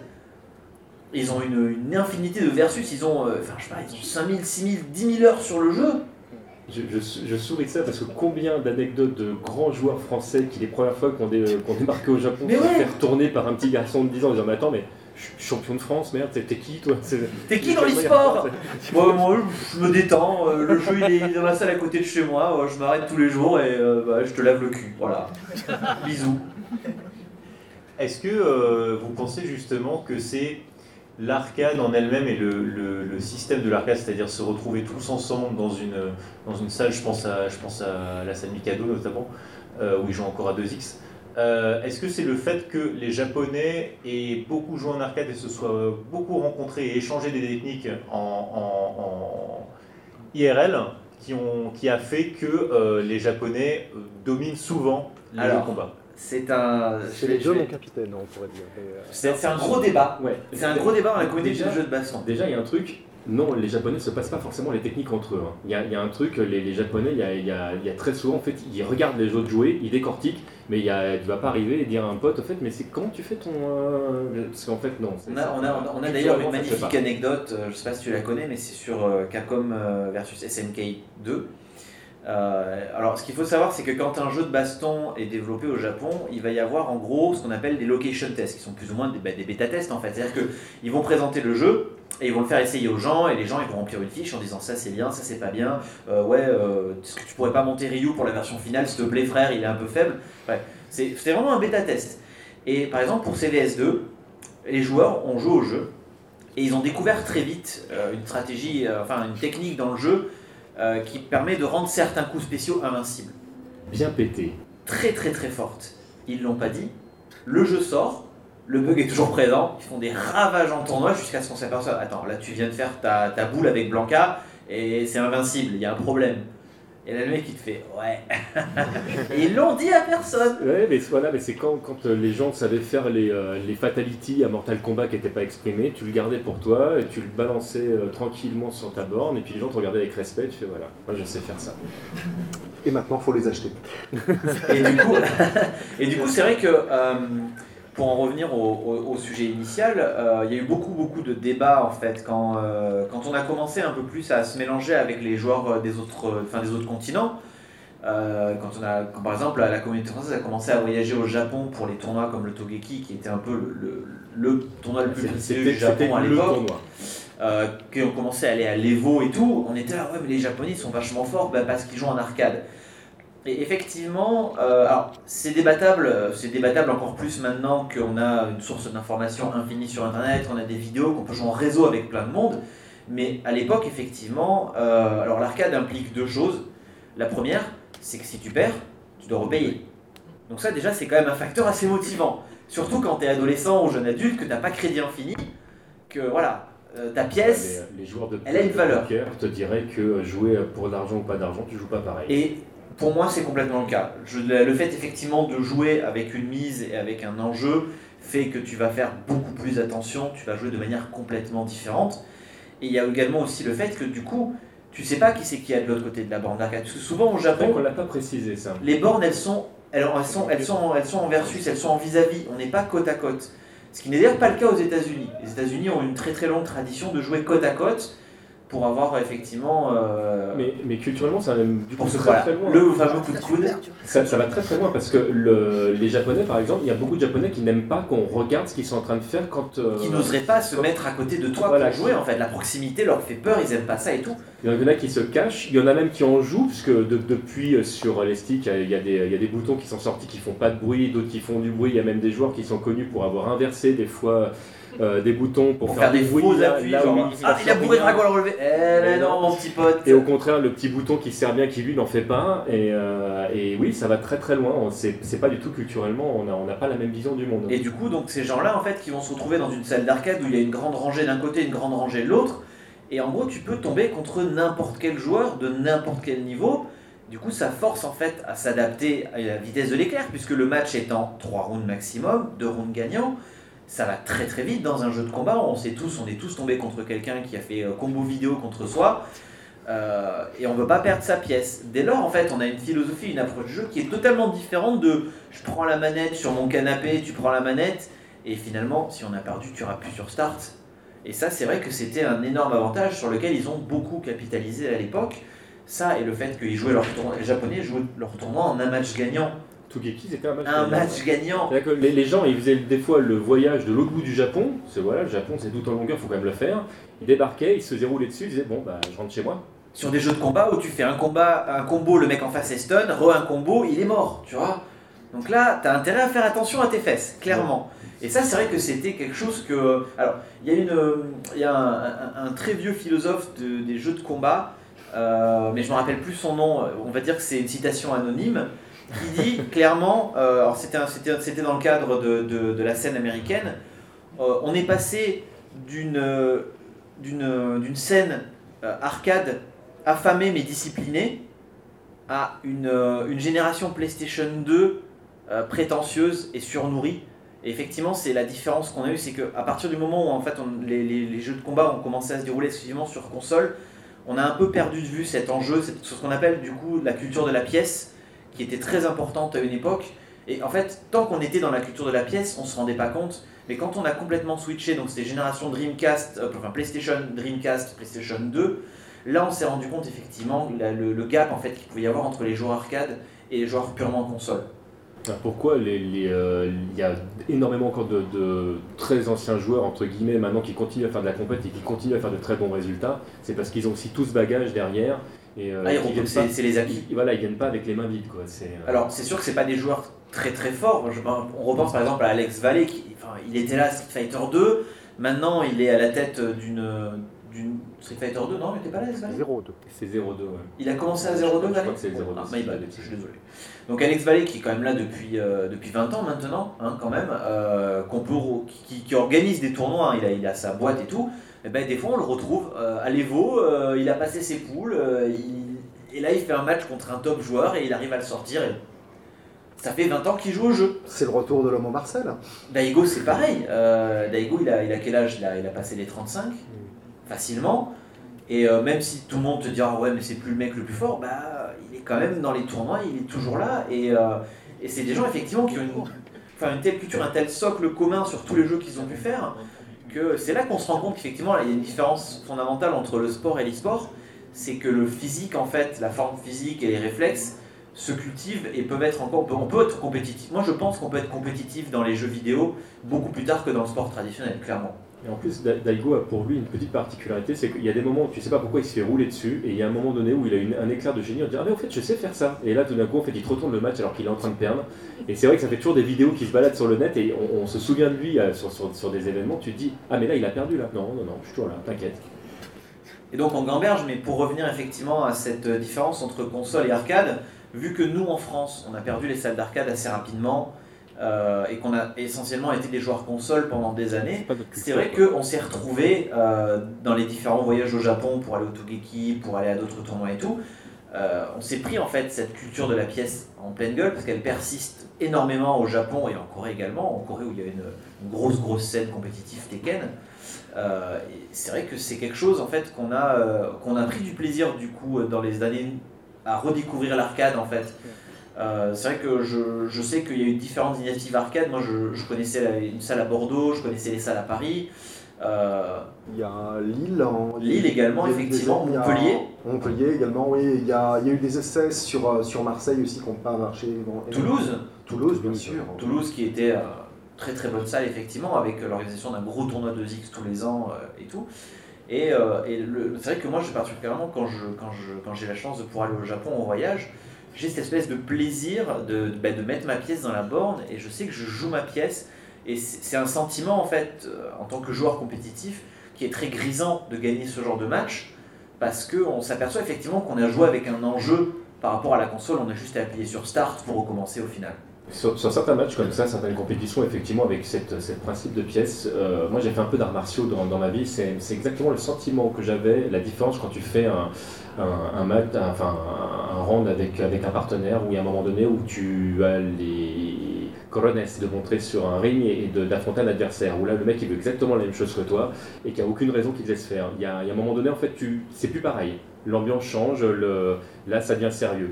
Et même si c'est qu'un jeu, parce que le jeu vidéo évidemment il y a le mot jeu dedans, c'est qu'un jeu, il y a quelque chose à ce moment-là qui, change de niveau. Et euh, c'est plus tout à fait un jeu, même si après tout le monde repart bons amis, il y a, et voilà, c'est on est passé à un autre level. Et, du coup, euh, donc, avec Internet, avec les ressources partagées en ligne, avec les forums, les vidéos, YouTube, les streams et tout ça, on est actuellement, on, on constate, alors on va me dire, ouais, mais euh, en même temps, enfin tu regardes les veaux, le top 8, la moitié c'est des japonais. Euh, donc, effectivement. Et encore, ça dépend des années. Et encore, ça dépend des années. Mais effectivement, on assiste à un nivellement finalement euh, du niveau global qui fait vraiment très plaisir à voir. Hein, euh, où on voit des, des, joueurs, des joueurs français, des joueurs européens, des joueurs américains, de tous les continents finalement tirer leur épingle du jeu. Les joueurs français jouent avec des manettes, hein, monsieur, attention. Hein. Oh là là là là, oh, c'est terrible. Et, et tu, tu, parles de Luffy par, par exemple, mais c'est vrai que Street 5 par exemple pose un, un problème intéressant euh, quand le jeu est sorti, il n'y avait pas de version arcade. Et ça, pour le Japon, pour beaucoup de joueurs japonais, quand on les interviewe, ils disent voilà, Street Fighter V n'est pas sorti euh, en arcade, vous en pensez quoi? La plupart étaient là, ben, nous on continue à jouer à Street 4 en fait. Parce que, euh, ben, parce que au Japon, tu vas pas jouer chez tes potes. Enfin, c'est socialement, dans les mœurs, ça se fait pas. D'ailleurs, je, fais une petite parenthèse là-dessus. Alors, il n'y a strictement rien de fait, euh, et, des fois, on a des informations qui ne se concrétisent pas, mais Capcom réfléchit aujourd'hui très sérieusement à une version arcade de Street Fighter V à cause de ça. Et, euh, alors que le jeu ne marche pas. Donc, alors, le, le je veux dire, donc même là, aujourd'hui, ils en sont à se poser des questions, parce qu'ils disent, ok, qu'est-ce qu'on fait, comment est-ce qu'on est qu'on relance le truc? Et c'est un, voilà, c'est culturellement, effectivement, au Japon, c'est un truc, la version arcade, elle, elle, est le socle euh, solide en fait euh, de, de, la scène sport. Alors, on le rappelle, Street Fighter 4 a fait un carton en arcade au Japon, mais ça a été aussi un, enfin le, ouais, le, clou du cercueil de beaucoup de salles d'arcade au Japon à l'époque, parce que Capcom vendait son Street Fighter 4 très très cher finalement. C'était, euh, c'était très difficile au début de vie, donc la première version Street Fighter 4, de le rentabiliser quand on était une petite salle d'arcade, sachant qu'elles étaient toutes victimes de la récession économique. Donc Street, Fighter 4 était apparu un peu comme le sauveur, et finalement il a plombé beaucoup de salles d'arcade. Ce qui est assez paradoxal. Alors on a évoqué Street Fighter 5, on va y venir. On va venir aussi à Tekken 7. Qu'est-ce que, qu'est-ce que ces jeux symbolisent aujourd'hui pour la scène e-sport? Comment ces jeux ont été imaginés? Est-ce qu'ils ont été imaginés pour l'e-sport? Est-ce qu'ils ont été imaginés pour les tournois? Quelle est, quelle est, la démarche finalement de, Capcom euh, avec Street Fighter V qui euh, reçoit des avis mitigés de la part des joueurs et de la presse euh, Qu'est-ce que, ça symbolise aujourd'hui Street Fighter V Alors il l'a dit lui-même, et je l'ai dit tout à l'heure, Capcom c'est le pognon. Non, honnêtement. Non, on va pas se leurrer de toute façon. Voilà, il faut être franc. Tu fais pas un jeu e-sport un jeu devient e-sport, mais tu ne peux pas. Toutes les tentatives de faire un jeu e-sport se sont soldées au pire hein, par un accueil relativement tiède, mais la plupart du temps par un fiasco total. Voilà, Shootmania, euh, Ubisoft, si tu m'entends, fallait pas. Il fallait pas, vraiment. Et il fallait pas s'acharner non plus. Et à l'inverse, Rainbow Six Siege, qui était parti comme un jeu euh, finalement assez casual, est devenu un très bon jeu e-sport. Voilà. On devient un jeu e-sport, on ne naît pas un jeu e-sport. C'est peut-être un peu le problème de Street Fighter V, c'est que Capcom finalement s'est dit voilà, avec Street 4 on a des compétitions mondiales, le jeu il marche bien, tout le monde est content et tout. Eh on va essayer de, niveler un peu plus par le bas Street 5 pour le rendre plus accessible, pour en faire un jeu euh, compétitif, pas forcément e-sport mais compétitif. Et ils ont complètement perdu ce socle, en fait, ce sel, euh, comme dirait Emmanuel Macron dans ses discours, euh, qui fait de Street Fighter 4 un succès, c'est que le jeu parle énormément de monde et surtout au casual en fait. Et le problème de Street 5, il est, là, c'est qu'il a été pensé pour du multijoueur, pour du versus, mais qu'au finalement, il n'y a pas le reste qui fait tout le succès auprès du grand public et qui fait les ventes du jeu, qui fait son succès. Parce que la, scène compétitive et la scène e-sport, c'est une, goutte d'eau dans l'océan au final pour un jeu vidéo. C'est de la com, pour, Capcom, c'est de la visibilité du jeu. Mais finalement, les joueurs compétitifs, il n'y en a pas BZF. Et là, c'est là où Street 5 s'est ramassé, c'est qu'il a complètement négligé donc le mode histoire qui arrivait après. Il n'y a même pas de mode arcade. Il va, venir, il, va venir. le mode arcade, mais il va venir le jeu, il se vend plus, c'est fini. Il y a eu 500 000 unités, c'est fini, on n'en veut plus. On attend les soldes de Steam. Et c'est dommage parce que le jeu, moi je pense fondamentalement que Street 5 est un jeu qui a des qualités évidentes en versus. Et le problème, ça a été principalement la com en fait. La com de ce jeu la com et la gestion en fait de, de, de, l'accouchement du jeu qui se fait dans la douleur, incomplet, mal fini. Euh, c'est vraiment dommage. Et pourquoi? Parce que Capcom a pensé compétitif et ils ont complètement oublié tout le reste, tous les aspects qui font la base du jeu au final. C'était carrément dès le départ pour moi, je prends ça, euh, Catchcom, c'était ça. C'était de sortir un si jeu. Si tu veux être complet, il faut dire Catchcom parce qu'on va, je vais revenir sur pourquoi il y avait plusieurs Capcom. Mais, ouais. Euh, lancer un, Street Fighter V au moment où il n'y avait plus de grosses scènes euh, jeux vidéo versus fighting, désolé j'ai encore de, de redire, hein. euh, ils ont été très malins en termes de, communication et même de marketing. On va te dire, voilà, on va te sortir un jeu, il n'y a plus rien d'autre autour, tu vas être obligé de jouer à cette version-là. En plus, on ne sort pas en arcade, donc les Japonais n'auront pas possibilité de doser le jeu comme tout le monde, même en avant-première. Hein. Et, et, ensuite, de dire, voilà, le jeu est là, tout le monde peut y jouer. On l'a un petit peu, euh, je vais pas dire euh, level down par rapport à l'utilisation du jeu, mais n'importe qui pouvait jouer, pouvait prétendre à être joueur de Street Fighter et accéder à la compétition très rapidement. Et on l'a vu même avec Sony, avec PlayStation qui a déjà lancé. Euh, c'est comment ça s'appelait le... Il faisait des, cups aussi. Ah, je le sais, c'est une OPSP Ah, j'ai travaillé dessus C'est terrible Donc dès le départ, on savait qu'avec la, la, PS League. C'est ça, exactement. Voilà, la PS League. Pas très compliqué, pourtant c'était. Tu gagnais ta manette personnalisée PS League sur certains voilà, exceptionnel. Et c'est là où on s'est vraiment dit que finalement Street Fighter V, c'est quoi? On a enlevé tout ce qu'on pouvait faire dans, Street Fighter, c'est-à-dire l'arcade, euh, le mode arcade. Putain, c'était con quoi, mais euh, les défis sont venus plus tard. Finalement, on va te vendre un, un, jeu avec très peu de personnages et dès le départ, on va te vendre un Season Pass qui va te permettre de, télécharger d'autres personnages. je trouve ça un peu. Euh, Alors, pour moi, c'est que financier. Le, le, problème, je te, je te redonne le micro, c'est là qu'on voit que c'est très intéressant, qu'on a tous envie de dire des trucs. pour remettre les choses dans le contexte et contextualiser, euh, Capcom, on n'avait pas son coup d'essai là-dessus. Je prends l'exemple de Super Street 2, où il y a un moment donné, ils se sont dit on va mettre ensemble plusieurs bornes et on va faire en sorte que euh, les gens puissent organiser des tournois. Donc, déjà, Capcom, à ce moment-là, qui avait compris que ça marchait, donc avant de Zik, s'était dit on va proposer euh, un système de jeu où les bornes étaient nativement linkées, donc elles se jouaient entre elles, et donc d'organiser des, tournois comme ça. Ça n'a absolument pas pris. Alors d'abord parce qu'il y a eu le problème de jouer côte à côte au Japon, qui a euh, clairement euh, posé le problème. Ensuite parce que les, ce qui était tout bénéfique pour Capcom, c'est que les matchs se jouaient en un round de base. Donc ça, ça pose beaucoup de problèmes parce que si tu pour jouer une compétition et qu'il faut un round pour battre l'autre, bah, voilà. donc, et donc une fois que tu avais perdu ta pièce, bah, tu avais perdu ta pièce. Et c'était fini. Donc euh, les gens qui jouaient à cette borne-là, euh, au maximum, quand tu avais gagné le tournoi, tu pouvais en refaire un autre gratuitement parce que tu avais gagné la première fois le tournoi, mais après c'était fini. Donc avec une pièce, tu pouvais même pas euh, doser à l'infini le jeu, alors qu'avec une borne normale, tant que tu gagnais contre quelqu'un, bah, tu pouvais jouer toute la journée si tu avais envie. Donc les meilleurs joueurs, ils, jouaient. Donc à chaque fois que Capcom a essayé d'imposer quelque chose à Je me rappelle d'une nuit sur Street 3 à la salle Gamer Vision au Japon. Bah, Kuroda, il a joué toute la nuit avec une seule pièce de 100 yens. Et à un moment, il en a eu marre. Il a lâché la borne, il a fait J'en ai marre, j'en ai marre, je gagne trop, je vais, je vais fumer une clope, foutez-moi la paix.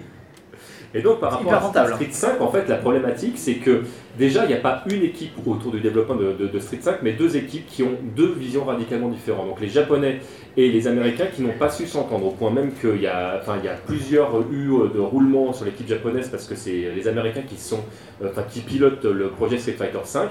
Les Japonais avaient un point de vue qui était euh, vraiment dans, dans l'évolution du jeu, donc avec des personnages qui auraient été beaucoup plus loin, avec des trucs un peu craqués. Moi, qui à mon sens, c'est plutôt une bonne idée, mais je suis pas objectif, donc je vais vais pas donner de, plus d'informations là-dessus, mais ils étaient partis là-dessus et ils voulaient faire un jeu complet. Les Américains en fait avaient plutôt une vision euh, du jeu qui était plus proche de ce qui s'est passé avec euh, euh, d'autres jeux, je pense à Killer Instinct par exemple, où ils auraient proposé presque un jeu gratuit. Mais euh, où tu allais au fur et à mesure en fait acheter du DLC euh, dedans et les japonais ont dit non c'est pas possible on peut pas enfin c'est Street Fighter il y a machin donc déjà ils se sont battus pour arriver à se mettre d'accord C'est le système, Et- c'est le système de saison qui a été imposé par les MOBA et par, euh, et par certains, euh, certains shooters. Bah ouais, mais paradoxalement, t'as Killer Instinct aux US qui fait très bien avec des saisons en fait. Ils auraient très bien pu partir là-dessus. Ça, c'est- après, c'est un autre débat. Voilà. Ils ne sont pas partis là-dessus. Ils n'ont pas, ils sont pas réussi à se mettre d'accord. Le jeu ne va pas assez loin parce que du coup, euh, ils se sont dit bah non, on peut pas trop s'écarter du personnage de base parce que les gens vont pas s'y retrouver. Alors que moi, je pense que quand tu fais un truc un peu craqué, en fait, tu finis toujours par trouver un Ben. public. Ce qui fait qu'en fait, le jeu, en fait, il est petit 1 pas terminé.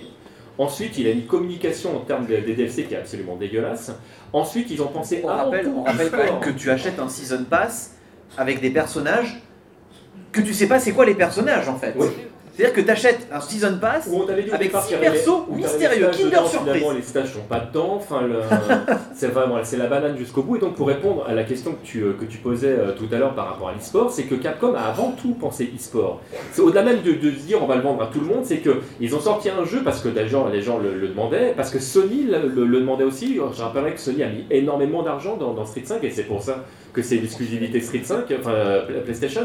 Euh, et on arrive avec un jeu qui n'est pas fini parce que ça devait être là pour les tournois. Donc le jeu devait être prêt pour le tournoi. Et en fait, ils auraient pris 6 mois de plus, un an de plus, qui peut-être commercialement n'aurait pas été une bonne opération. Après, c'est un autre débat, mais je pense que le jeu euh, fini, ce serait beaucoup mieux vendu. Ça, c'est mon point de vue. Après, des fois, moi j'avais dit que Street 4 allait se péter la gueule, il s'est très très bien vendu, donc tu vois, il faut pas toujours m'écouter. Mais euh, il y a un moment donné où il faut, il faut que Capcom prenne en compte, et c'est ce que tu disais tout à l'heure, là je te rejoins complètement, tu peux pas faire un jeu e-sport. Les joueurs en font euh, un, jeu e-sport d'ailleurs. Je suis pas toujours d'accord avec lui, mais il y a un truc que, que Frionel a dit sur lequel là je le rejoins complètement. Je, pense que au-delà même du, euh, du jeu, c'est les développeurs peuvent faire ce qu'ils veulent. C'est le joueur qui va générer le gameplay. C'est lui qui va faire que le jeu fonctionne. C'est lui qui va faire des trucs impossibles auxquels les développeurs n'ont pas pensé à la base. Et c'est pour ça qu'un jeu fonctionne ou ne fonctionne pas. Et aujourd'hui, les joueurs sont tributaires des éditeurs dans l'e-sport, mais à l'inverse, les éditeurs sont totalement tributaires des joueurs. Et tant qu'il y aura pour l'instant en fait ce, système de, part et d'autre où on se tient en fait finalement par la babachette, j'ai envie de dire, euh, on sera obligé de s'écouter. Donc si un joueur, enfin si un éditeur décide de laisser tomber le jeu et que les joueurs continuent à y jouer, l'éditeur peut strictement rien faire. Les joueurs continueront le jeu, c'est comme ça. Si jamais il impose un jeu en disant voilà c'est là-dessus qu'on va jouer maintenant, bah, les joueurs n'y joueront pas. Maintenant effectivement si un, éditeur décide de ne pas maintenir un jeu, de fermer les serveurs, etc., bah, il faudra que les joueurs se débrouillent mécaniquement autrement s'ils veulent continuer à faire vivre la scène. Mais paradoxalement, tu vois, on en est dans une situation où, par exemple, on va prendre l'exemple de NetherRealm euh, avec euh, Mortal Kombat X et Injustice Injustice 2. Euh, je me suis occupé un petit peu de, des Injustice Pro Series cette année et j'ai pu discuter avec euh, les deux commentateurs un peu phares, Ketchup et Moutarde. Et, je leur- et on discutait, oui, alors ils s'appellent Ketchup et Moutarde, j'invente rien, c'est leur pseudo, parce qu'ils jouaient Cyrax et Sector dans Mortal Kombat, voilà, le, le robot jaune et le robot rouge, et ils cherchaient des pseudos à l'époque, bon ben voilà. Surtout, ils sont jumeaux. Et en plus, ils sont jumeaux. Du coup, euh, il m'expliquait, et je leur dis, mais voilà, là vous discutez de Mortal Kombat parce qu'en fait, on, on revenait d'un tournoi à Justice 2, et euh, il parlait des similarités, avec Mortal Kombat, et je leur dis, mais Mortal Kombat X, euh, il est mort, et ils me disent, ben là, on est clairement dans un cas où l'éditeur, en fait, il va absolument plus supporter son jeu. C'est-à-dire que euh, NetherRealm sort Injustice 2, Mortal Kombat X tombe complètement à l'abandon. Et euh, on passe d'un rythme. Alors, je vais peut-être dire peut-être d'énormes bêtises parce que j'ai pas trop suivi Mortal Kombat depuis très longtemps. Mais NetherRealm était du genre à patcher son jeu tous les 2-3 mois histoire de le rééquilibrer. Et il y avait un très très bon suivi. Donc, c'est à la fois une excellente chose, mais également une très mauvaise, puisque effectivement, au moment où il décide de dropper son jeu, il n'y a plus de mise à jour, il n'y a plus d'équilibrage, il n'y a plus rien. Il n'y a plus de tournoi, il n'y a, a plus, en d'investissement également euh, monétaire de la part de l'éditeur. Et, euh, et là, pour le coup, les jeux Netherrealm, ils ont un cycle de vie égal à la- leur durée marketing. Euh, C'est une durée de deux ans. En fait, c'est des cycles de deux C'est ça. ans. NetherRealm, ça avait choisi effectivement de faire des jeux qui durent deux ans. Donc, euh, c'est euh, Capcom pense plutôt maintenant 4 ans, d'après ce que j'ai compris. Mais euh, et on a euh, et sur sur les jeux Arc 6, on est sur 7 mois. Capcom a tellement bien pensé son truc en, sortant euh, Marvel vs Capcom Infinite qu'on va tout jouer à Dragon Ball du coup. Ce qui m'inquiète un petit peu parce que euh, j'ai beau adorer, beau adorer ce que fait euh, Bandai Namco avec euh, Tekken avec, euh, et avec Dragon Ball Fighters, qui pour moi j'ai pas vraiment de doute sur la qualité du jeu. C'est pas non plus un éditeur connu pour son suivi dans la durée.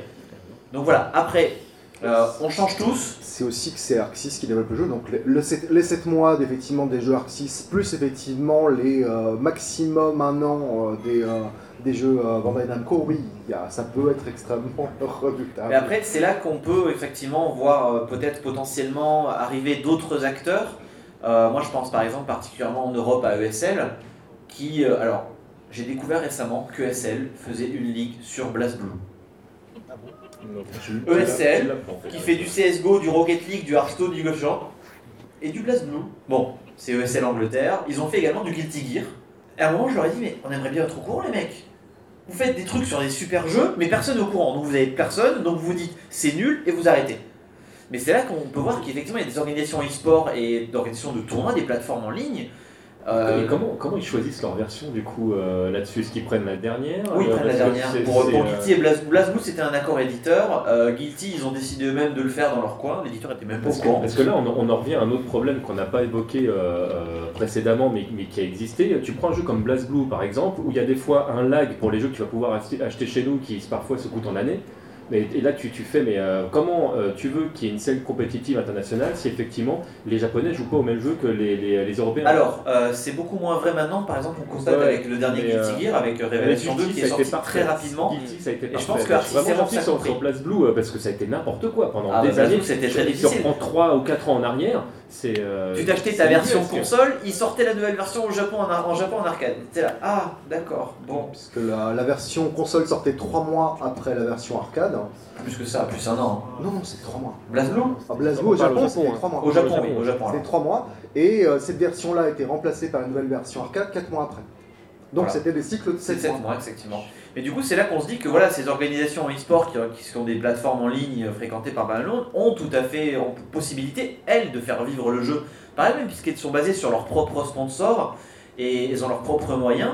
Euh, donc, moi, je sais, je vois des trucs arriver en ce moment, notamment sur Tekken. Euh, après, pour avoir discuté un peu avec l'éditeur, euh, je pense que cette année, enfin pour Tekken 7 en tout cas, ils ont une vision un peu plus longue que les précédents jeux. Euh, et c'est un truc sur lequel effectivement j'ai du mal à reprocher à Capcom, c'est que euh, ils ont, ils ont un peu foiré leur lancement de Street 5, un peu est un euphémisme, un doux euphémisme, Euh, mais ils continuent quand même de porter le jeu malgré le fiasco du début. Et c'est finalement assez encourageant puisque euh, Moi, moi, je, a pas de reproche. hein. Moi, je, Capcom, je suis clairement acquis à leur cause. J'ai euh, tous les streets à la maison. Il n'y a pas de souci là-dessus. Ce que je veux exprimer par rapport à ça, c'est que, le- on en revient à ce qu'on dit tout à l'heure, c'est qu'ils essayent absolument au forceps de reproduire une formule magique en fait qu'ils ne maîtrisent absolument pas.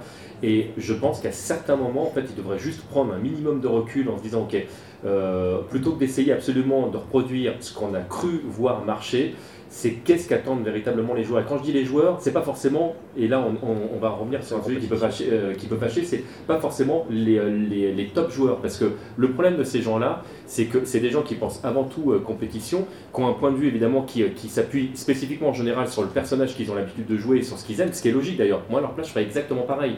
Mais le problème, c'est que si tu penses trop à ça et que tu penses au spectacle que ça va pouvoir donner derrière, ton jeu il n'a pas de cœur. Parce que c'est qu'une succession en fait, de calculs en disant ok s'il se passe ça il va se passer ça. Alors évidemment il faut que le jeu soit un minimum équilibré. Il faut qu'il soit intéressant. Il faut qu'il y ait des effets. Il faut que commercialement il soit un petit peu bluffant parce que sinon il va pas se vendre euh, ne serait-ce qu'à monsieur et madame Michu.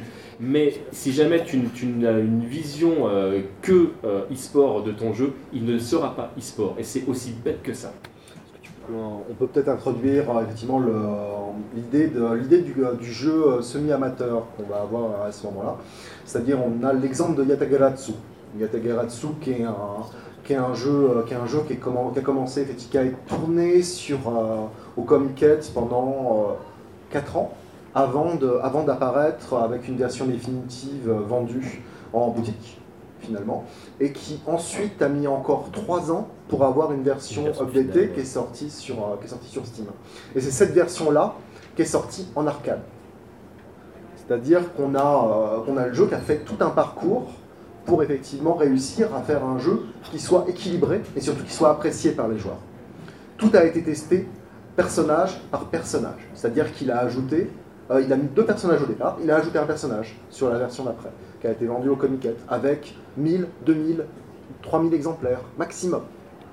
Et euh, c'est un, concept effectivement qu'on a finalement oublié chez, euh, chez les grands éditeurs.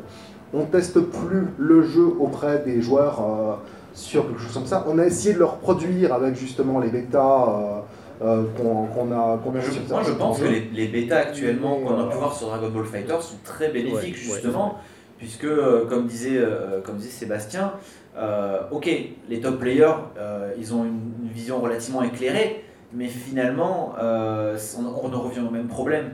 Tu ne peux pas négliger l'avis du joueur lambda, puisque si ton joueur lambda ne s'amuse pas, ton jeu ne se vendra pas en fait. Et donc les top players n'y joueront pas, parce qu'un jeu qui ne se vend pas, bah, c'est un jeu qui n'est pas joué. Voilà, et c'est un jeu qui n'a pas de cycle de marketing de la part de l'éditeur, et on en revient toujours au même problème, où effectivement on dépend énormément de l'éditeur dans l'écosystème actuel. Et, euh, et, ouais, on peut très bien faire nos petits tournois entre nous. Euh, euh, dans nos, en, assaut ou, euh, ou, dans des bars et compagnie.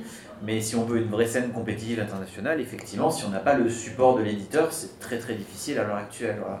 Mais ça demande une, une maturité dans, dans, la communication, dans l'écoute de, et des joueurs, et donc du coup de la part des joueurs, des éditeurs, ce qui n'est pas évident parce que bah, est dans le domaine vidéoludique et qu'on n'a pas forcément envie de, faire preuve ou de, bienveillance ou d'écoute quand on a euh, acheté un produit, parce qu'on l'a acheté, c'est de l'argent qui est dépensé, euh, parce que donc du coup c'est plein d'éléments euh, qui sont parfois totalement paradoxaux qui vont, qui vont se mélanger, et c'est une sauce qui n'est pas facile à faire prendre, et c'est aussi pour ça qu'aujourd'hui, en fait, la, scène e-sport, elle est avant tout gérée par les joueurs, parce que parce que c'est leur bébé, en fait, c'est leur monde, et les éditeurs ont du mal à rentrer dedans sans mauvaise image, hein, parce que là, je viens de dire que c'est très très bien interprété. Mais euh, du coup, du coup on, a, on a un peu occulté en fait tout ce qui s'est passé avant finalement euh, Street 5, enfin la, sortie de Street 4 par exemple, et le, ce qu'on appelle le deuxième âge d'or du jeu vidéo.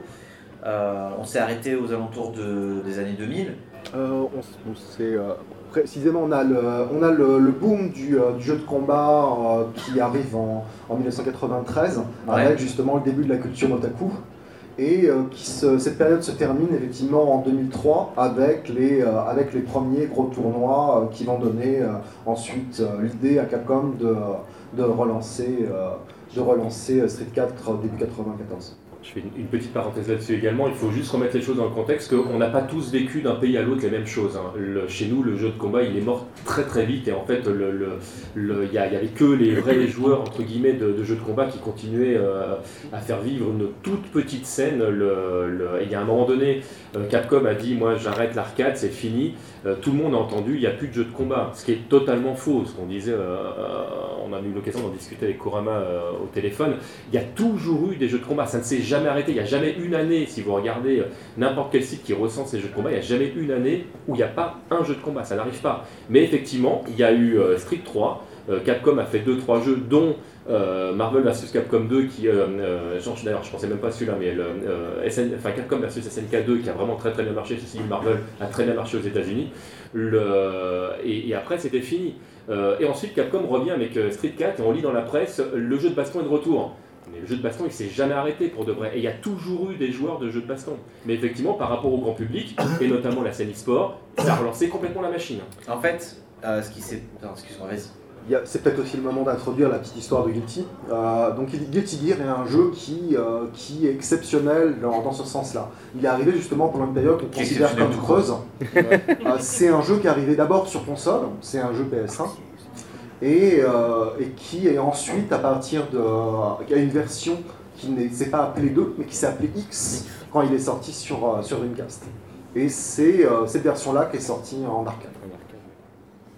Et euh, en fait, bon, si on se recentre effectivement sur la France, on est approximativement euh, début des années 2000. Le jeu de baston en France, il est, mort, il n'y a pas de salle d'arcade. Euh, on se tire la bourre un petit peu sur Tekken, voilà, c'est rigolol, mais c'est entre potes sur le canapé. Ça, ça va pas plus loin.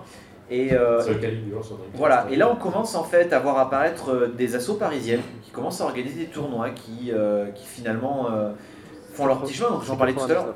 99 avec Epita, effectivement, les premiers tournois Epita. Euh, là, c'est une scène que toi tu connais beaucoup mieux, parce que moi je suis arrivé un peu plus tard, je suis aux alentours de 2003 dans ce domaine-là. On a là, justement Console League hein, qui, est, qui, arrive fin 99, qui est le début de ce qu'on considère comme, euh, comme ce nouveau renouveau en France. Et euh, on va avoir une consolidation derrière en 2002 avec la, la FFJC, donc la Fédération Française de Jeux de Combat. Qui est une espèce de projet qui va plus ou moins pousser les assauts locales à se fédérer en, sur un, via, via un système de tournois avec des finales et, des qualifications un peu partout en France. Je sais qu'à Bordeaux, on a une asso à l'époque commence à se monter qui est la SWGA, euh, que j'ai euh, que j'ai plus ou moins euh, eu la chance de, côtoyer à, ses débuts, où c'était un simple club, où on se réunissait le jeudi soir pour jouer à Soul Calibur 2 et, Street Fighter. Mais, surtout Soul Calibur 2 d'ailleurs. Il y a Rennes, Strasbourg. Il y a Rennes effectivement, Rennes qui est très active à l'époque. Lille. Lille. Hein. Ouais, Lille, Lyon, Lyon, Lyon, aussi très très actif.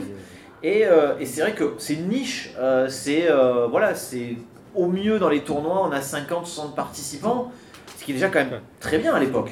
Très honnêtement, c'est très très bien. Quand tu avais un tournoi à 60 participants, c'était le roi du pétrole. Alors attention, parce que ce qui s'est passé ensuite, c'est que moi je déménage sur Paris, donc je commence à m'impliquer un peu plus dans les activités parisiennes. Et là, on commence à avoir un creux, parce que là, là, on est clairement. Alors, en 2003, alors, ce calibre 2 marche très bien en France au niveau compétitif donc dans cette niche. Street Fighter 3, il a une communauté également qui est très active et qui commence en plus à aller au Japon pour jouer. Ouais. Euh, euh, bon, j'exagère évidemment, c'est 12 personnes. Quoi. Enfin, Street Fighter 3, la communauté, elle est minuscule. Alors attention, non, je te, je, te, je te, contredis, parce qu'en 2005-2006, il se trouve que l'assaut Console League euh, perd son président, même peut-être un peu plus tard. Et moi, je, finis par reprendre la vice-présidence avec euh, Youssef en président. Et euh, on organise par exemple des tournois Street Fighter 3 au COF 2002 sur un coin de table dans, les, euh, dans les, environs. Et euh, on, a, on a parfois jusqu'à 80 inscrits sur Street 3. Non, mais d'accord. En 2006-2007. Je, disais 12 personnes, je disais c'est une exagération extrême, mais on est d'accord que, que, même, même sur 80 inscrits, même il y aurait 200 inscrits, c'est une, communauté qui est minuscule et c'est toujours les mêmes joueurs. C'est toujours les mêmes joueurs quel que soit le, lieu où on est, quand, quand, il faut se déplacer sur, euh, partout en France, on va se retrouver avec euh, le, même public, ceux qui ont la chance de pouvoir bouger parce qu'ils sont jeunes, parce qu'ils n'ont pas encore de boulot, etc., parce que c'est organisé un week-end. Mais on retrouvait effectivement, et on devrait, euh, les, 40 mêmes joueurs en fait. Ouais, mais c'est 15-20 joueurs à Rennes, c'est pareil, c'est une trentaine de joueurs à Bordeaux, c'est pareil à Lille. À Paris, il y en a toujours un peu plus, parce qu'effectivement, c'est Paris, bien évidemment. Mais ces joueurs-là, en fait, qui vont rester là dans leur coin et qui vont jouer finalement dans leur, dans leur niche c'est euh, à l'époque, si vous voulez vous donner une idée de ce que c'était à l'époque, allez chercher la fameuse vidéo de Game One avec euh, Kayane euh, toute petite, Jean-Claude et, et, Kim de. Kayane qui a eu 12 ans sur tous les stands de console League pendant approximativement 5 ans. Voilà, championne de DOA, 12 ans, pendant 5 ans. il y avait vraiment il y avait des micro-communautés, mais effectivement qui se soudaient pour essayer justement d'être plus gros. Ça fait 20 ans que j'ai 20 ans, moi je te signale. C'est vrai, bah, Sakura dans Street Fighter, c'est pareil, elle a toujours droit à la carte imaginaire, elle est toujours étudiante, il a pas de problème. Et donc effectivement, cette scène-là qui va, euh, qui va plus ou moins rester, mais c'est voilà, c'est les hardcore de chez hardcore qui jouent au jeu depuis la sortie, jusqu'à l'arrivée de Street Fighter 4. Où là, effectivement, euh, Street 4 qui sort en arcade au Japon en été 2008, euh, le jeu rencontre un succès monstre en arcade, toutes les salles d'arcade du Japon veulent leur Street Fighter 4, et là, Capcom, effectivement, qui a une très bonne idée, qui sort le jeu 7 mois plus tard, en février 2009, sur console. Et là, c'est la folie. C'est de nouveau. C'est le renouveau, c'est le deuxième âge d'or du jeu de combat. Alors, j'aime pas utiliser ce terme. âge d'or, ça fait un peu désuet, tout ça. le boom, voilà. le boom du versus fighting. Merci, on y revient. Et du coup, là, effectivement, énormément de gens qui se mettent au jeu. Et là, mais il y a tous les outils en fait pour apprendre à jouer à un jeu de baston, pour apprendre, pour appréhender les mécaniques. Il y a Ken Bogart sur YouTube qui nous commente les tournois. C'est e-live mon ami. Il y a e-live effectivement, mais bon alors là je pense qu'on peut parler d'une niche quand même. Euh, il, y a, il y, a, les vidéos des grands kings japonais, il y a les ressources, il y a les forums de discussion, il y a beaucoup plus de partage, et il y a surtout le jeu en ligne qui va apporter une dimension communautaire malgré la distance et, Street Fighter 4. Et, voilà. et là, on en revient à Capcom qui fait un truc génial sans le savoir parce qu'ils arrivent à pondre un jeu de baston avec un bon netcode, ce qui est très très très difficile pourtant. Alors ça, ça a été un des gros gros plus sur merci de président du jeu, c'est-à-dire que le jeu fonctionne parce que vous pouvez vraiment jouer en ligne dans de très très bonnes conditions. Vous reprenez le, contexte il y en a eu d'autres, hein. il y a eu des, gens, euh, des jeux avant sur lesquels vous pouvez jouer en ligne, même sur Dreamcast, il y en a qui l'ont fait. Bah, Virtua Fighter 5 sur euh, Xbox 360, c'est le meilleur netcode de l'histoire de la console, je pense, et c'était bien avant Street 4. Mais effectivement, on a Koftrev qui sauve, euh, qui a réussi à sauver les meubles justement en, en améliorant son netcode. Ouais, ça c'était à la sortie Steam et le jeu était déjà mort malheureusement. Ben, on, en, on, en, revient, c'est comment sauver un jeu, ça devient difficile. Mais mieux vaut tard que jamais. C'est euh, au moins, au moins les gens qui jouent aujourd'hui peuvent, euh, peuvent en bénéficier. Le, mais effectivement, on se retrouve dans, dans, une situation où en fait, toutes les étoiles en fait, sont, sont, sont bien placées et on en revient à un autre parallèle, c'est qu'on est en 2008. 2009 pour la sortie euh, euh, console chez nous, euh, ou c'est ça, 2009. Il y a Internet qui est là déjà depuis un long moment, et là on commence à voir depuis, depuis 2001, pour ceux qui suivaient bien, et 2002, 2003, 2004, des vidéos qui viennent ou du Japon, ou du Tougeki, ou au contraire de l'Evo, et là on commence à avoir des, des vidéos de malades sur d'autres jeux, notamment Star Strike, qui va du coup avoir là une deuxième vie, un jeu auquel personne pensait, parce que tu parlais de la communauté tout à l'heure qui elle n'a jamais lâché le jeu, mais qui était finalement, enfin, qui vivait en autarcie. Je viens de me rappeler un truc énorme. Et, tu vas nous partager ça. Il faut savoir que les premières personnes qui ont envisagé d'envoyer des joueurs en français au Tugeki au Japon, c'était des Strasbourgeois. C'était ESF euh, et, et, c'est beau, et c'est beau finalement. La boucle est bouclée. C'est un peu grâce à eux qu'on est là en train de faire cette conférence quand même. Le on arrête la conférence. Voilà, merci, au revoir. et donc pour terminer là-dessus. La venue de Daigo à Strasbourg, avec la stratégie de lui faire boire du vin ça a la veille au soir. Ça a marché. Tout le monde se torche la gueule et lui il arrive frais. Il a gagné quand même, mais ça Et il gagne. Non, non, non, mais même pas. Lui il arrive le lendemain matin, imperturbable, alors que tout le monde est dans le mal. Ça, c'est ce que tu croyais, mais en fait, dans sa tête, dans sa tête, il, se passait des trucs. Euh. Euh, et, donc, oui, donc, le, non seulement Street 4, effectivement, a relancé le jeu de combat chez nous et partout dans le monde, mais en plus, il a relancé d'autres jeux des licences qu'on croyait, euh, qu'on croyait complètement arrêtées. On parlait de Sunstrike, mais il n'y aurait pas eu de nouveau Mortal Kombat si jamais, euh, si jamais il n'y avait pas Street 4. Mortal Kombat, c'est d'ailleurs mieux vendu que Street 4. Mais complètement sûr. C'est pas juste. C'est un excellent jeu, hein, mais c'est pas juste quand même. Messieurs, on va peut-être passer à un cercle de questions, de remarques. Oui. Ah non, pas lui. Non, lui, non, non, lui, c'est interdit, il a pas le droit. Il va nous mettre mal à la tête. Question hyper gentille. Est-ce qu'on euh, a parlé beaucoup des, euh, des, jeux, mais pas trop des joueurs. Et est-ce que vous pourriez euh, définir ce qui fait un très grand joueur de versus fighting Qualité physique, humaine, le passé, sa nationalité? Alors, euh, je vais pas me faire beaucoup d'amis dans les cercles des joueurs, mais je pense que la crevardise, c'est ce qui permet voilà, d'avoir le bon joueur du joueur au top du top. La crevardise. Parce que quelqu'un qui a la crevardise ne veut pas perdre. Il veut pas perdre sa pièce, il veut pas perdre sa pave d'inscription au tournoi. Il veut jamais perdre en fait. Surtout, il ne, il ne, lâche rien. Il lâche rien, exactement. Même pas les techniques, rien, les informations. Il faut pas, faut pas lâcher les techniques. C'est à trouver un truc, tu ne dis rien. As, effectivement, tu, euh, tu connais quelque chose, effectivement, as, truc, c'est dans ton coin, Oui, c'est très intéressant. Mais sinon, si on veut définir le premier joueur qui a, qui a réussi à à se définir comme un joueur pro. On, parle, on, parlera toujours de KSK, effectivement. KSK qui a inventé un concept qui est très intéressant, qui a essayé d'être copié euh, très souvent. C'est euh, comment devenir un joueur pro, comment vivre de sa passion. Tu crées une salle d'arcade et t'invites tes potes pour, euh, en les faisant payer pour, pour, pour, pour, chaque jeton. Voilà, c'est une idée absolument formidable. Je ne sais pas s'il y a une formule magique en fait pour devenir vraiment un excellent joueur, ou, mais en tout cas, tu es obligé de cumuler de, nombreuses qualités tu es obligé d'avoir de très bons réflexes parce que euh, si tu as tout sur le papier qui est nickel mais que tu tombes sur un joueur qui a des meilleurs réflexes que toi, bah, c'est très difficile. Il faut que tu aies euh, une très bonne connaissance du jeu auquel tu joues, ce qui fait que tu as parfois des, joueurs qui sont très très bons sur un jeu et qui sont euh, pas bons sur d'autres jeux parce que, bah, parce que voilà, les mécaniques vont être, vont être sensiblement différentes. en général, tu passes du temps sur le jeu parce que c'est rare que tu aies un joueur qui soit juste bon comme ça au pif et qui débarque, qui roule sur tout le monde. euh, bon, sauf si c'est le, le, c'est, le jeu Day One, euh, tu viens d'arriver, le jeu vient de sortir, bon, avec un peu de chance, mais en général, euh, les joueurs ils connaissent leur taf et ils ont. euh, voilà, et puis euh, dans tous les cas de figure, euh, quoi qu'il se passe, c'est, euh, c'est une culture le jeu de combat. Donc c'est euh, un bagage que tu vas trimballer avec toi de, de jeu en jeu et, euh, et que tu vas faire rouler, que tu vas améliorer. Donc pour devenir un, un très bon joueur, euh, comme je pense dans n'importe quel sport, en fait, il, il faut vraiment que tu pratiques euh, au-delà et que tu, que tu améliores toutes tes qualités euh, naturelles. La crevardise. Euh, Alors, c'est pas une question pour vous, c'est juste pour rebondir euh, comment on devient un bon joueur de jeu de baston.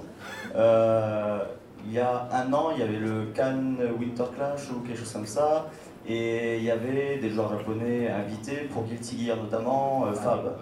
Fab, euh, qui est le meilleur joueur euh, de Potemkin euh, au monde. Euh, et il a roulé sur tout le monde, euh, à une main, dans le dos, etc. Les yeux bandés. Euh, et il a dit euh, le, joueur, le niveau français est très faible. Euh, pourquoi Il a dit bah, vous jouez tout simplement pas assez. Alors à Paris, euh, tous les dimanches, il y a une session qui s'appelle la Baikou Session qui permet de jouer à Guilty. Et Fab nous a, leur a dit une fois par semaine, c'est pas assez. Fab a sur la bande d'arcade 15 000 matchs à son actif en deux ans. Donc autant dire qu'il fait euh, des dizaines de matchs par jour, euh, plus la version console chez lui, où il va en mode entraînement euh, des heures et des heures. Donc voilà, devenir bon à un jeu de baston, c'est grinder le jeu. Si vous aimez les MMO, c'est exactement le même principe. Plus vous grindez, plus vous êtes, fort. Et, et je ne pense pas que les réflexes soient si importants que ça, surtout dans les jeux aujourd'hui ou qui sont plus lents que les jeux d'antan. Parce que Fab a 38 ans, je crois, donc ses réflexes ne doivent pas être incroyables. C'est juste qu'il a une telle connaissance du jeu qui, Alors. qui peut compenser en fait. Je ne suis pas tout à fait d'accord avec toi parce que euh, vraiment euh, à haut niveau tout compte. C'est-à-dire que si tu rencontres quelqu'un qui a exactement le même niveau que, le tien mais que toi tu as de meilleurs réflexes, tu seras meilleur. Donc même si tu as du lag dans ton jeu, ce qui est qu'à Street 5 parce que euh, sur certains inputs il, va se passer presque une partie avant que ton personnage lève son point, c'est un autre débat. Et effectivement là où tu as relancé déjà 3, dragons de deux- dans 2x. Mais si jamais effectivement il y a un truc qui peut se passer vraiment à quelques frames euh, mais que tu te dis, bah, la frame trop tard, mince, j'aurais dû faire ça, mais c'est trop tard parce que de toute façon, l'autre qui est en face, il va t'enchaîner. Si tu tombes sur un très bon joueur, il va te rouler dessus. Donc pour moi, vraiment, tous ces aspects-là, ils comptent. L'excellent joueur, c'est celui qui est tout au meilleur. Après, euh, les, les réflexes, de toute façon, ça se travaille. Bien sûr. C'est une question de. Et ça s'entretient. Ça s'entretient exactement. Donc euh, clairement, euh, enfin moi je suis tout à fait d'accord avec Fab. euh, clairement une fois par semaine, quand tu veux être compétitif sur un jeu, surtout quand tu vois un joueur en face de toi qui va être à la salle d'arcade quasiment tous les soirs et qui le reste du temps, il- va, il va jouer. Mais après, je pense que grinder, juste grinder, c'est pas pas suffisant. Euh, il faut grinder intelligemment, il faut savoir se remettre en question, il faut savoir effectivement travailler des points clés dans ton jeu. Enfin, c'est- si on te fait refaire 36 000 fois le même coup, mais on ne t'explique pas pourquoi tu le fais pas, et toi tu te demandes pas pourquoi tu le fais, je pense que tu vas pas vraiment progresser parce que tu t'es pas posé les bonnes questions. Donc euh, clairement, il y a le volume de jeu qui à mon avis est très important justement pour la partie mémoire musculaire, timing, pas rater ses combos, euh, qui va être également très important parce que tu vas rencontrer un grand nombre de situations et que tu vas pouvoir effectivement mieux les appréhender. Mais euh, dans le jeu, en fait, dans le temps de jeu, il y a également un- une part très importante de réflexion et de remise en question qui, à mon avis, est critique. Euh, moi j'ai une petite question en fait par rapport euh, au délire de l'âge d'or du deuxième âge d'or du versus fighting que vous avez dit par rapport à Street Fighter. Là en 2017 et 2018 il y a une chier de jeux de baston qui sortent, vraiment beaucoup, beaucoup, beaucoup, beaucoup, beaucoup. Quel regard vous avez par rapport à ça? Est-ce que c'est une bonne chose justement? Ou est-ce que au contraire euh, le fait qu'il y ait autant de concurrence va plomber le versus fighting Moi, je pense que c'est une excellente chose d'un point de vue purement personnel et égoïste parce que j'ai toujours aimé jouer à plein de jeux de baston. Malheureusement, je manque de temps par rapport au boulot, mais c'est vrai que personnellement, je lance Street 5, je m'amuse. Euh, je lance 2X, je m'amuse. Là, en ce moment, je suis en train de taffer Tekken 7 euh, à mon rythme parce que j'ai pas beaucoup de temps, mais je m'éclate. hein. J'ai un bob, je trouve le jeu génial. Je me fais rouler dessus parce que je connais pas les trois quarts des match-ups, mais c'est pas grave. Et, et là, on est effectivement dans une période où, ben, peu importe ses affinités, on, on peut jouer à Guilty, on peut jouer à Injustice, on peut jouer à Tekken, on peut jouer à Street 5. C'est un enfin, cours. Hein À Senko no Ronde Euh, Senko no Ronde, euh, pour moi c'est plus un shoot 'em up. hein, mais Non, c'est euh, un, c'est un jeu Mais de combat. effectivement, le fait qu'il y ait plein de jeux de baston euh, qui se vendent en plus, parce que Injustice, ça s'est très bien vendu, Tekken c'est très bien vendu, bon, On se vend très bien encore. se vend très bien encore. Street 5, bon, c'est un peu compliqué. Guilty, je pense qu'il a fait des ventes qui sont quand même très très bien aussi, malgré qu'il faut quand même rappeler que Guilty c'est quand même un petit éditeur. Par rapport à la licence, oui, c'est c'est plutôt des bons chiffres. Mais voilà, les, bons, les chiffres sont bons par rapport à la, au- à la- à la taille de, à la taille de l'éditeur et aux moyens dont il dispose. Et non, pour moi, c'est vraiment une bonne chose parce qu'on est dans un moment où finalement, euh, bah, il y a moyen de se faire plaisir avec plein de jeux différents. Après, euh, c'est vrai qu'on a souvent tendance à se focaliser sur la scène e-sport. Moi, j'ai tendance à dire que si tu as envie de jouer à un jeu et que tu as des potes pour jouer à ton jeu, la scène e-sport, en fait, finalement, on s'en fout. C'est pas important. Le but du jeu, c'est de s'amuser. Euh, le- moi, le, fait d'être compétitif et de gagner mes matchs, c'est parce que je m'amuse. Donc finalement, il faut arrêter effectivement de se, focaliser sur cet aspect compétition, e-sport, euh, euh, podium, scène, stream et tout. Le- les jeux, ils sont faits avant tout pour être joués, pour s'amuser. Et à ce niveau-là, c'est génial qu'il y ait plein de jeux de baston, parce qu'il y a plein de styles différents sur lesquels on va tous s'amuser au final. Euh, juste, juste pour revenir par rapport à ce que, ce que vous avez dit, justement, tout à l'heure, vous avez dit que c'est le joueur lambda, justement, c'est le nombre de, qui, qui va acheter le jeu qui va faire, justement, euh, faire marcher la licence. Si, En tout cas, il y contribue grandement. en tout voilà, s'il y a 15-20 licences, j'exagère le chiffre, hein, mais de jeux, le joueur lambda ne pourra pas tous les acheter, donc il y aura forcément des licences qui Ah bah, mourir, on, est, on est d'accord, mais juste pour re- recontextualiser là encore, le- tu m'aurais posé la question euh, euh, euh, au milieu des années 90, je t'aurais dit que ça pose problème, et ça a posé problème, parce qu'il y avait, euh, y avait un, secteur qui était entre guillemets fini, et, euh, et qu'on est arrivé à un goulot d'étranglement où il y avait trop de jeux et pas assez de gens euh, pour les acheter. Mais aujourd'hui, tu, citais quelques licences qui, vont sortir. Il y en a quelques-unes effectivement en préparation. Pour de vrai, des jeux qui vont très bien se vendre, ils vont pas être si nombreux que ça. Il faut aussi remettre ça dans le contexte. Et c'est normal que tous les éditeurs aient envie de- de participer au truc. Mais on est beaucoup plus nombreux euh, comme joueurs que dans les années 90. Aujourd'hui, vraiment, j'insiste dessus, le jeu vidéo, c'est le média qui, euh, qui se vend le mieux. hein. Au-delà euh, des films, au-delà des bouquins, etc. Donc, même s'il y a plein de gens qui n'ont pas encore compris que quand ils, quand ils jouent avec leur téléphone, ils jouent à un jeu vidéo, ça c'est un autre débat, mais le jeu vidéo, il est partout aujourd'hui. Donc il y, aura des gens pour acheter euh, le jeu. Et après, pour rebondir sur ce que disait Yamato à l'instant, et là moi je vais complètement dans son sens, en fait le souci c'est qu'on voit trop souvent ça par rapport à la lorgnette du, euh, du jeu compétitif. Or, pour de vrai, euh, des joueurs qui font de la, compétition, c'est une niche dans une niche euh, au niveau de, ce monde-là. On est vraiment, c'est une toute petite communauté, alors on est très nombreux, mais on est, on est que dalle par rapport au nombre de joueurs potentiels. On parlait tout à l'heure de, la communauté de Tekken, où finalement il y a très peu de compétition, entre guillemets, toute proportion gardée, par rapport au nombre de joueurs derrière. Et, euh, voilà, donc moi je suis plutôt satisfait qu'il y, qu'il y ait tant de jeux qui sortent, parce que ça veut dire que le genre fonctionne. Et si le joueur fonctionne, en fait, ça veut dire qu'on va pas se retrouver à nouveau au, creux de la vague. Et moi, c'était vraiment un truc qui me faisait peur à la fin de Street 4 parce que je voyais pas comment euh, les, euh, les éditeurs allaient relancer la machine parce que justement l'e-sport commençait à prendre beaucoup de place. En fait, on se rend compte finalement que c'est pas si grave que ça. Il y a toujours des joueurs aujourd'hui et ça, c'est plutôt une bonne nouvelle. hein. Et finalement, par exemple, tu prends le, le marché actuel, euh, quand tu lances les jeux phares du moment, tu, tu lances le, le- le mode online pour jouer, tu as toujours du monde. Enfin, il y a toujours du monde sur Tekken, il y a toujours du monde sur Street, il y a toujours du monde. Bon, il n'y a pas des centaines de milliers de personnes sur certains jeux. Je pense par exemple à, à- à Guilty, où euh, en ligne, effectivement, des fois il y a des creux, mais il y a quand même moyen de trouver du versus. Et clairement, je pense qu'on n'est pas dans un marché où c'est saturé. Et, euh, et- et quand on fait le breakdown de tous les jeux actuels, euh, il y a très peu de compétition entre les jeux. Ils ont chacun un public assez, finalement assez proche et une orientation différente. Le, le seul clash que je pourrais voir éventuellement en 2017, c'est Dragon Ball Fighters et Guilty Gear.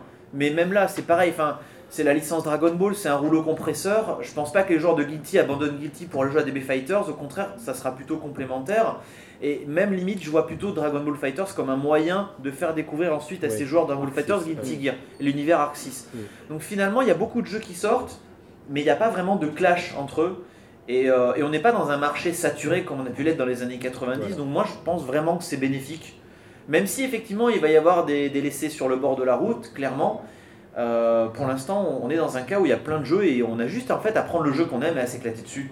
Euh, juste par, rapport, par exemple, on parlait des éditeurs tout à l'heure, il y a un truc qui est certain aujourd'hui, c'est que euh, si jamais il y a des nouveaux jeux qui sortent, c'est les anciens jeux qui, par contre, qui seront moins joués. C'est-à-dire que là aujourd'hui, si tu veux jouer à Street Fighter 3 3 online, tu vas avoir du mal à trouver euh, des gens pour jouer avec toi parce que les serveurs ils sont déserts. J'exagère un petit peu, tu peux trouver si tu attends un quart d'heure, etc. Mais ça devient beaucoup plus difficile. Euh, mais on en reviendra à ce qui se passait dans les années 90-2000. C'est-à-dire que si jamais c'est vraiment un jeu qui te plaît, bah, tu euh, t'inviteras ton pote avec qui tu aimes bien jouer et, voilà, ça se fera dans, un autre domaine. En fait, je répète, pour moi, le joueur fait le jeu. Si jamais on veut continuer à jouer derrière, c'est voilà, il y a vraiment de quoi faire. Et au contraire, plus il y a de licences aujourd'hui, plus ça ouvre pour moi de, nouveaux horizons et c'est peut-être le meilleur moyen de faire connaître euh, notre communauté en fait à des joueurs qui ne la connaissent pas. Et tu parlais de Dragon Ball à l'instant, c'est un point d'entrée absolument génial. Ils ont tout compris. Hein. Le jeu est génial, c'est Arxis qui le réalise et c'est la, licence Dragon Ball, le combo gagnant quoi. Euh, sachant que Bandai Namco a un système de distribution qui est extraordinaire pour, euh, les supermarchés pour les, pour, les, et pour les boutiques en ligne. C'est-à-dire qu'ils vont en vendre des caisses quoi qu'il arrive, puisqu'il va être en promotion sur Amazon euh, à un prix défiant toute concurrence. Donc euh, il y a une chose qui est très intéressante d'ailleurs sur la, mort d'un jeu. Euh, comment est-ce qu'on comment est-ce qu'on se rend compte qu'un jeu est mort? Est-ce qu'on aujourd'hui la plupart l'outil qu'utilisent la plupart des gens c'est les chiffres Steam aujourd'hui, sachant que c'est absolument c'est pas, pas un outil qui est utile si on considère que certains jeux sont joués, à 90% sur console. Par exemple, regardez les chiffres Steam pour, euh, Tekken ou pour, euh, pour même Injustice euh, sur, sur Steam, ça n'a aucune valeur. Par contre, ça permet de se rendre compte sur des jeux qui sont déjà en fin de vie et qui vont être beaucoup piratés. ça se donne une idée en fait de ce qui peut encore fonctionner un petit peu. Euh, on peut le voir sur Skullgirls, on peut le voir justement sur Yatagaratsu, sur, euh, sur des jeux comme ça qui, euh, qui ont une, une, une, vie pérenne, une micro-vie sur, sur Steam. Et l'émulation, aujourd'hui, a un vrai intérêt pour, pour certains jeux qui ne sont jouables comme ça. Merci beaucoup, messieurs, pour nous avoir accordé ces deux heures. merci à tous d'être venus et bonne soirée à tous. Merci. Merci beaucoup.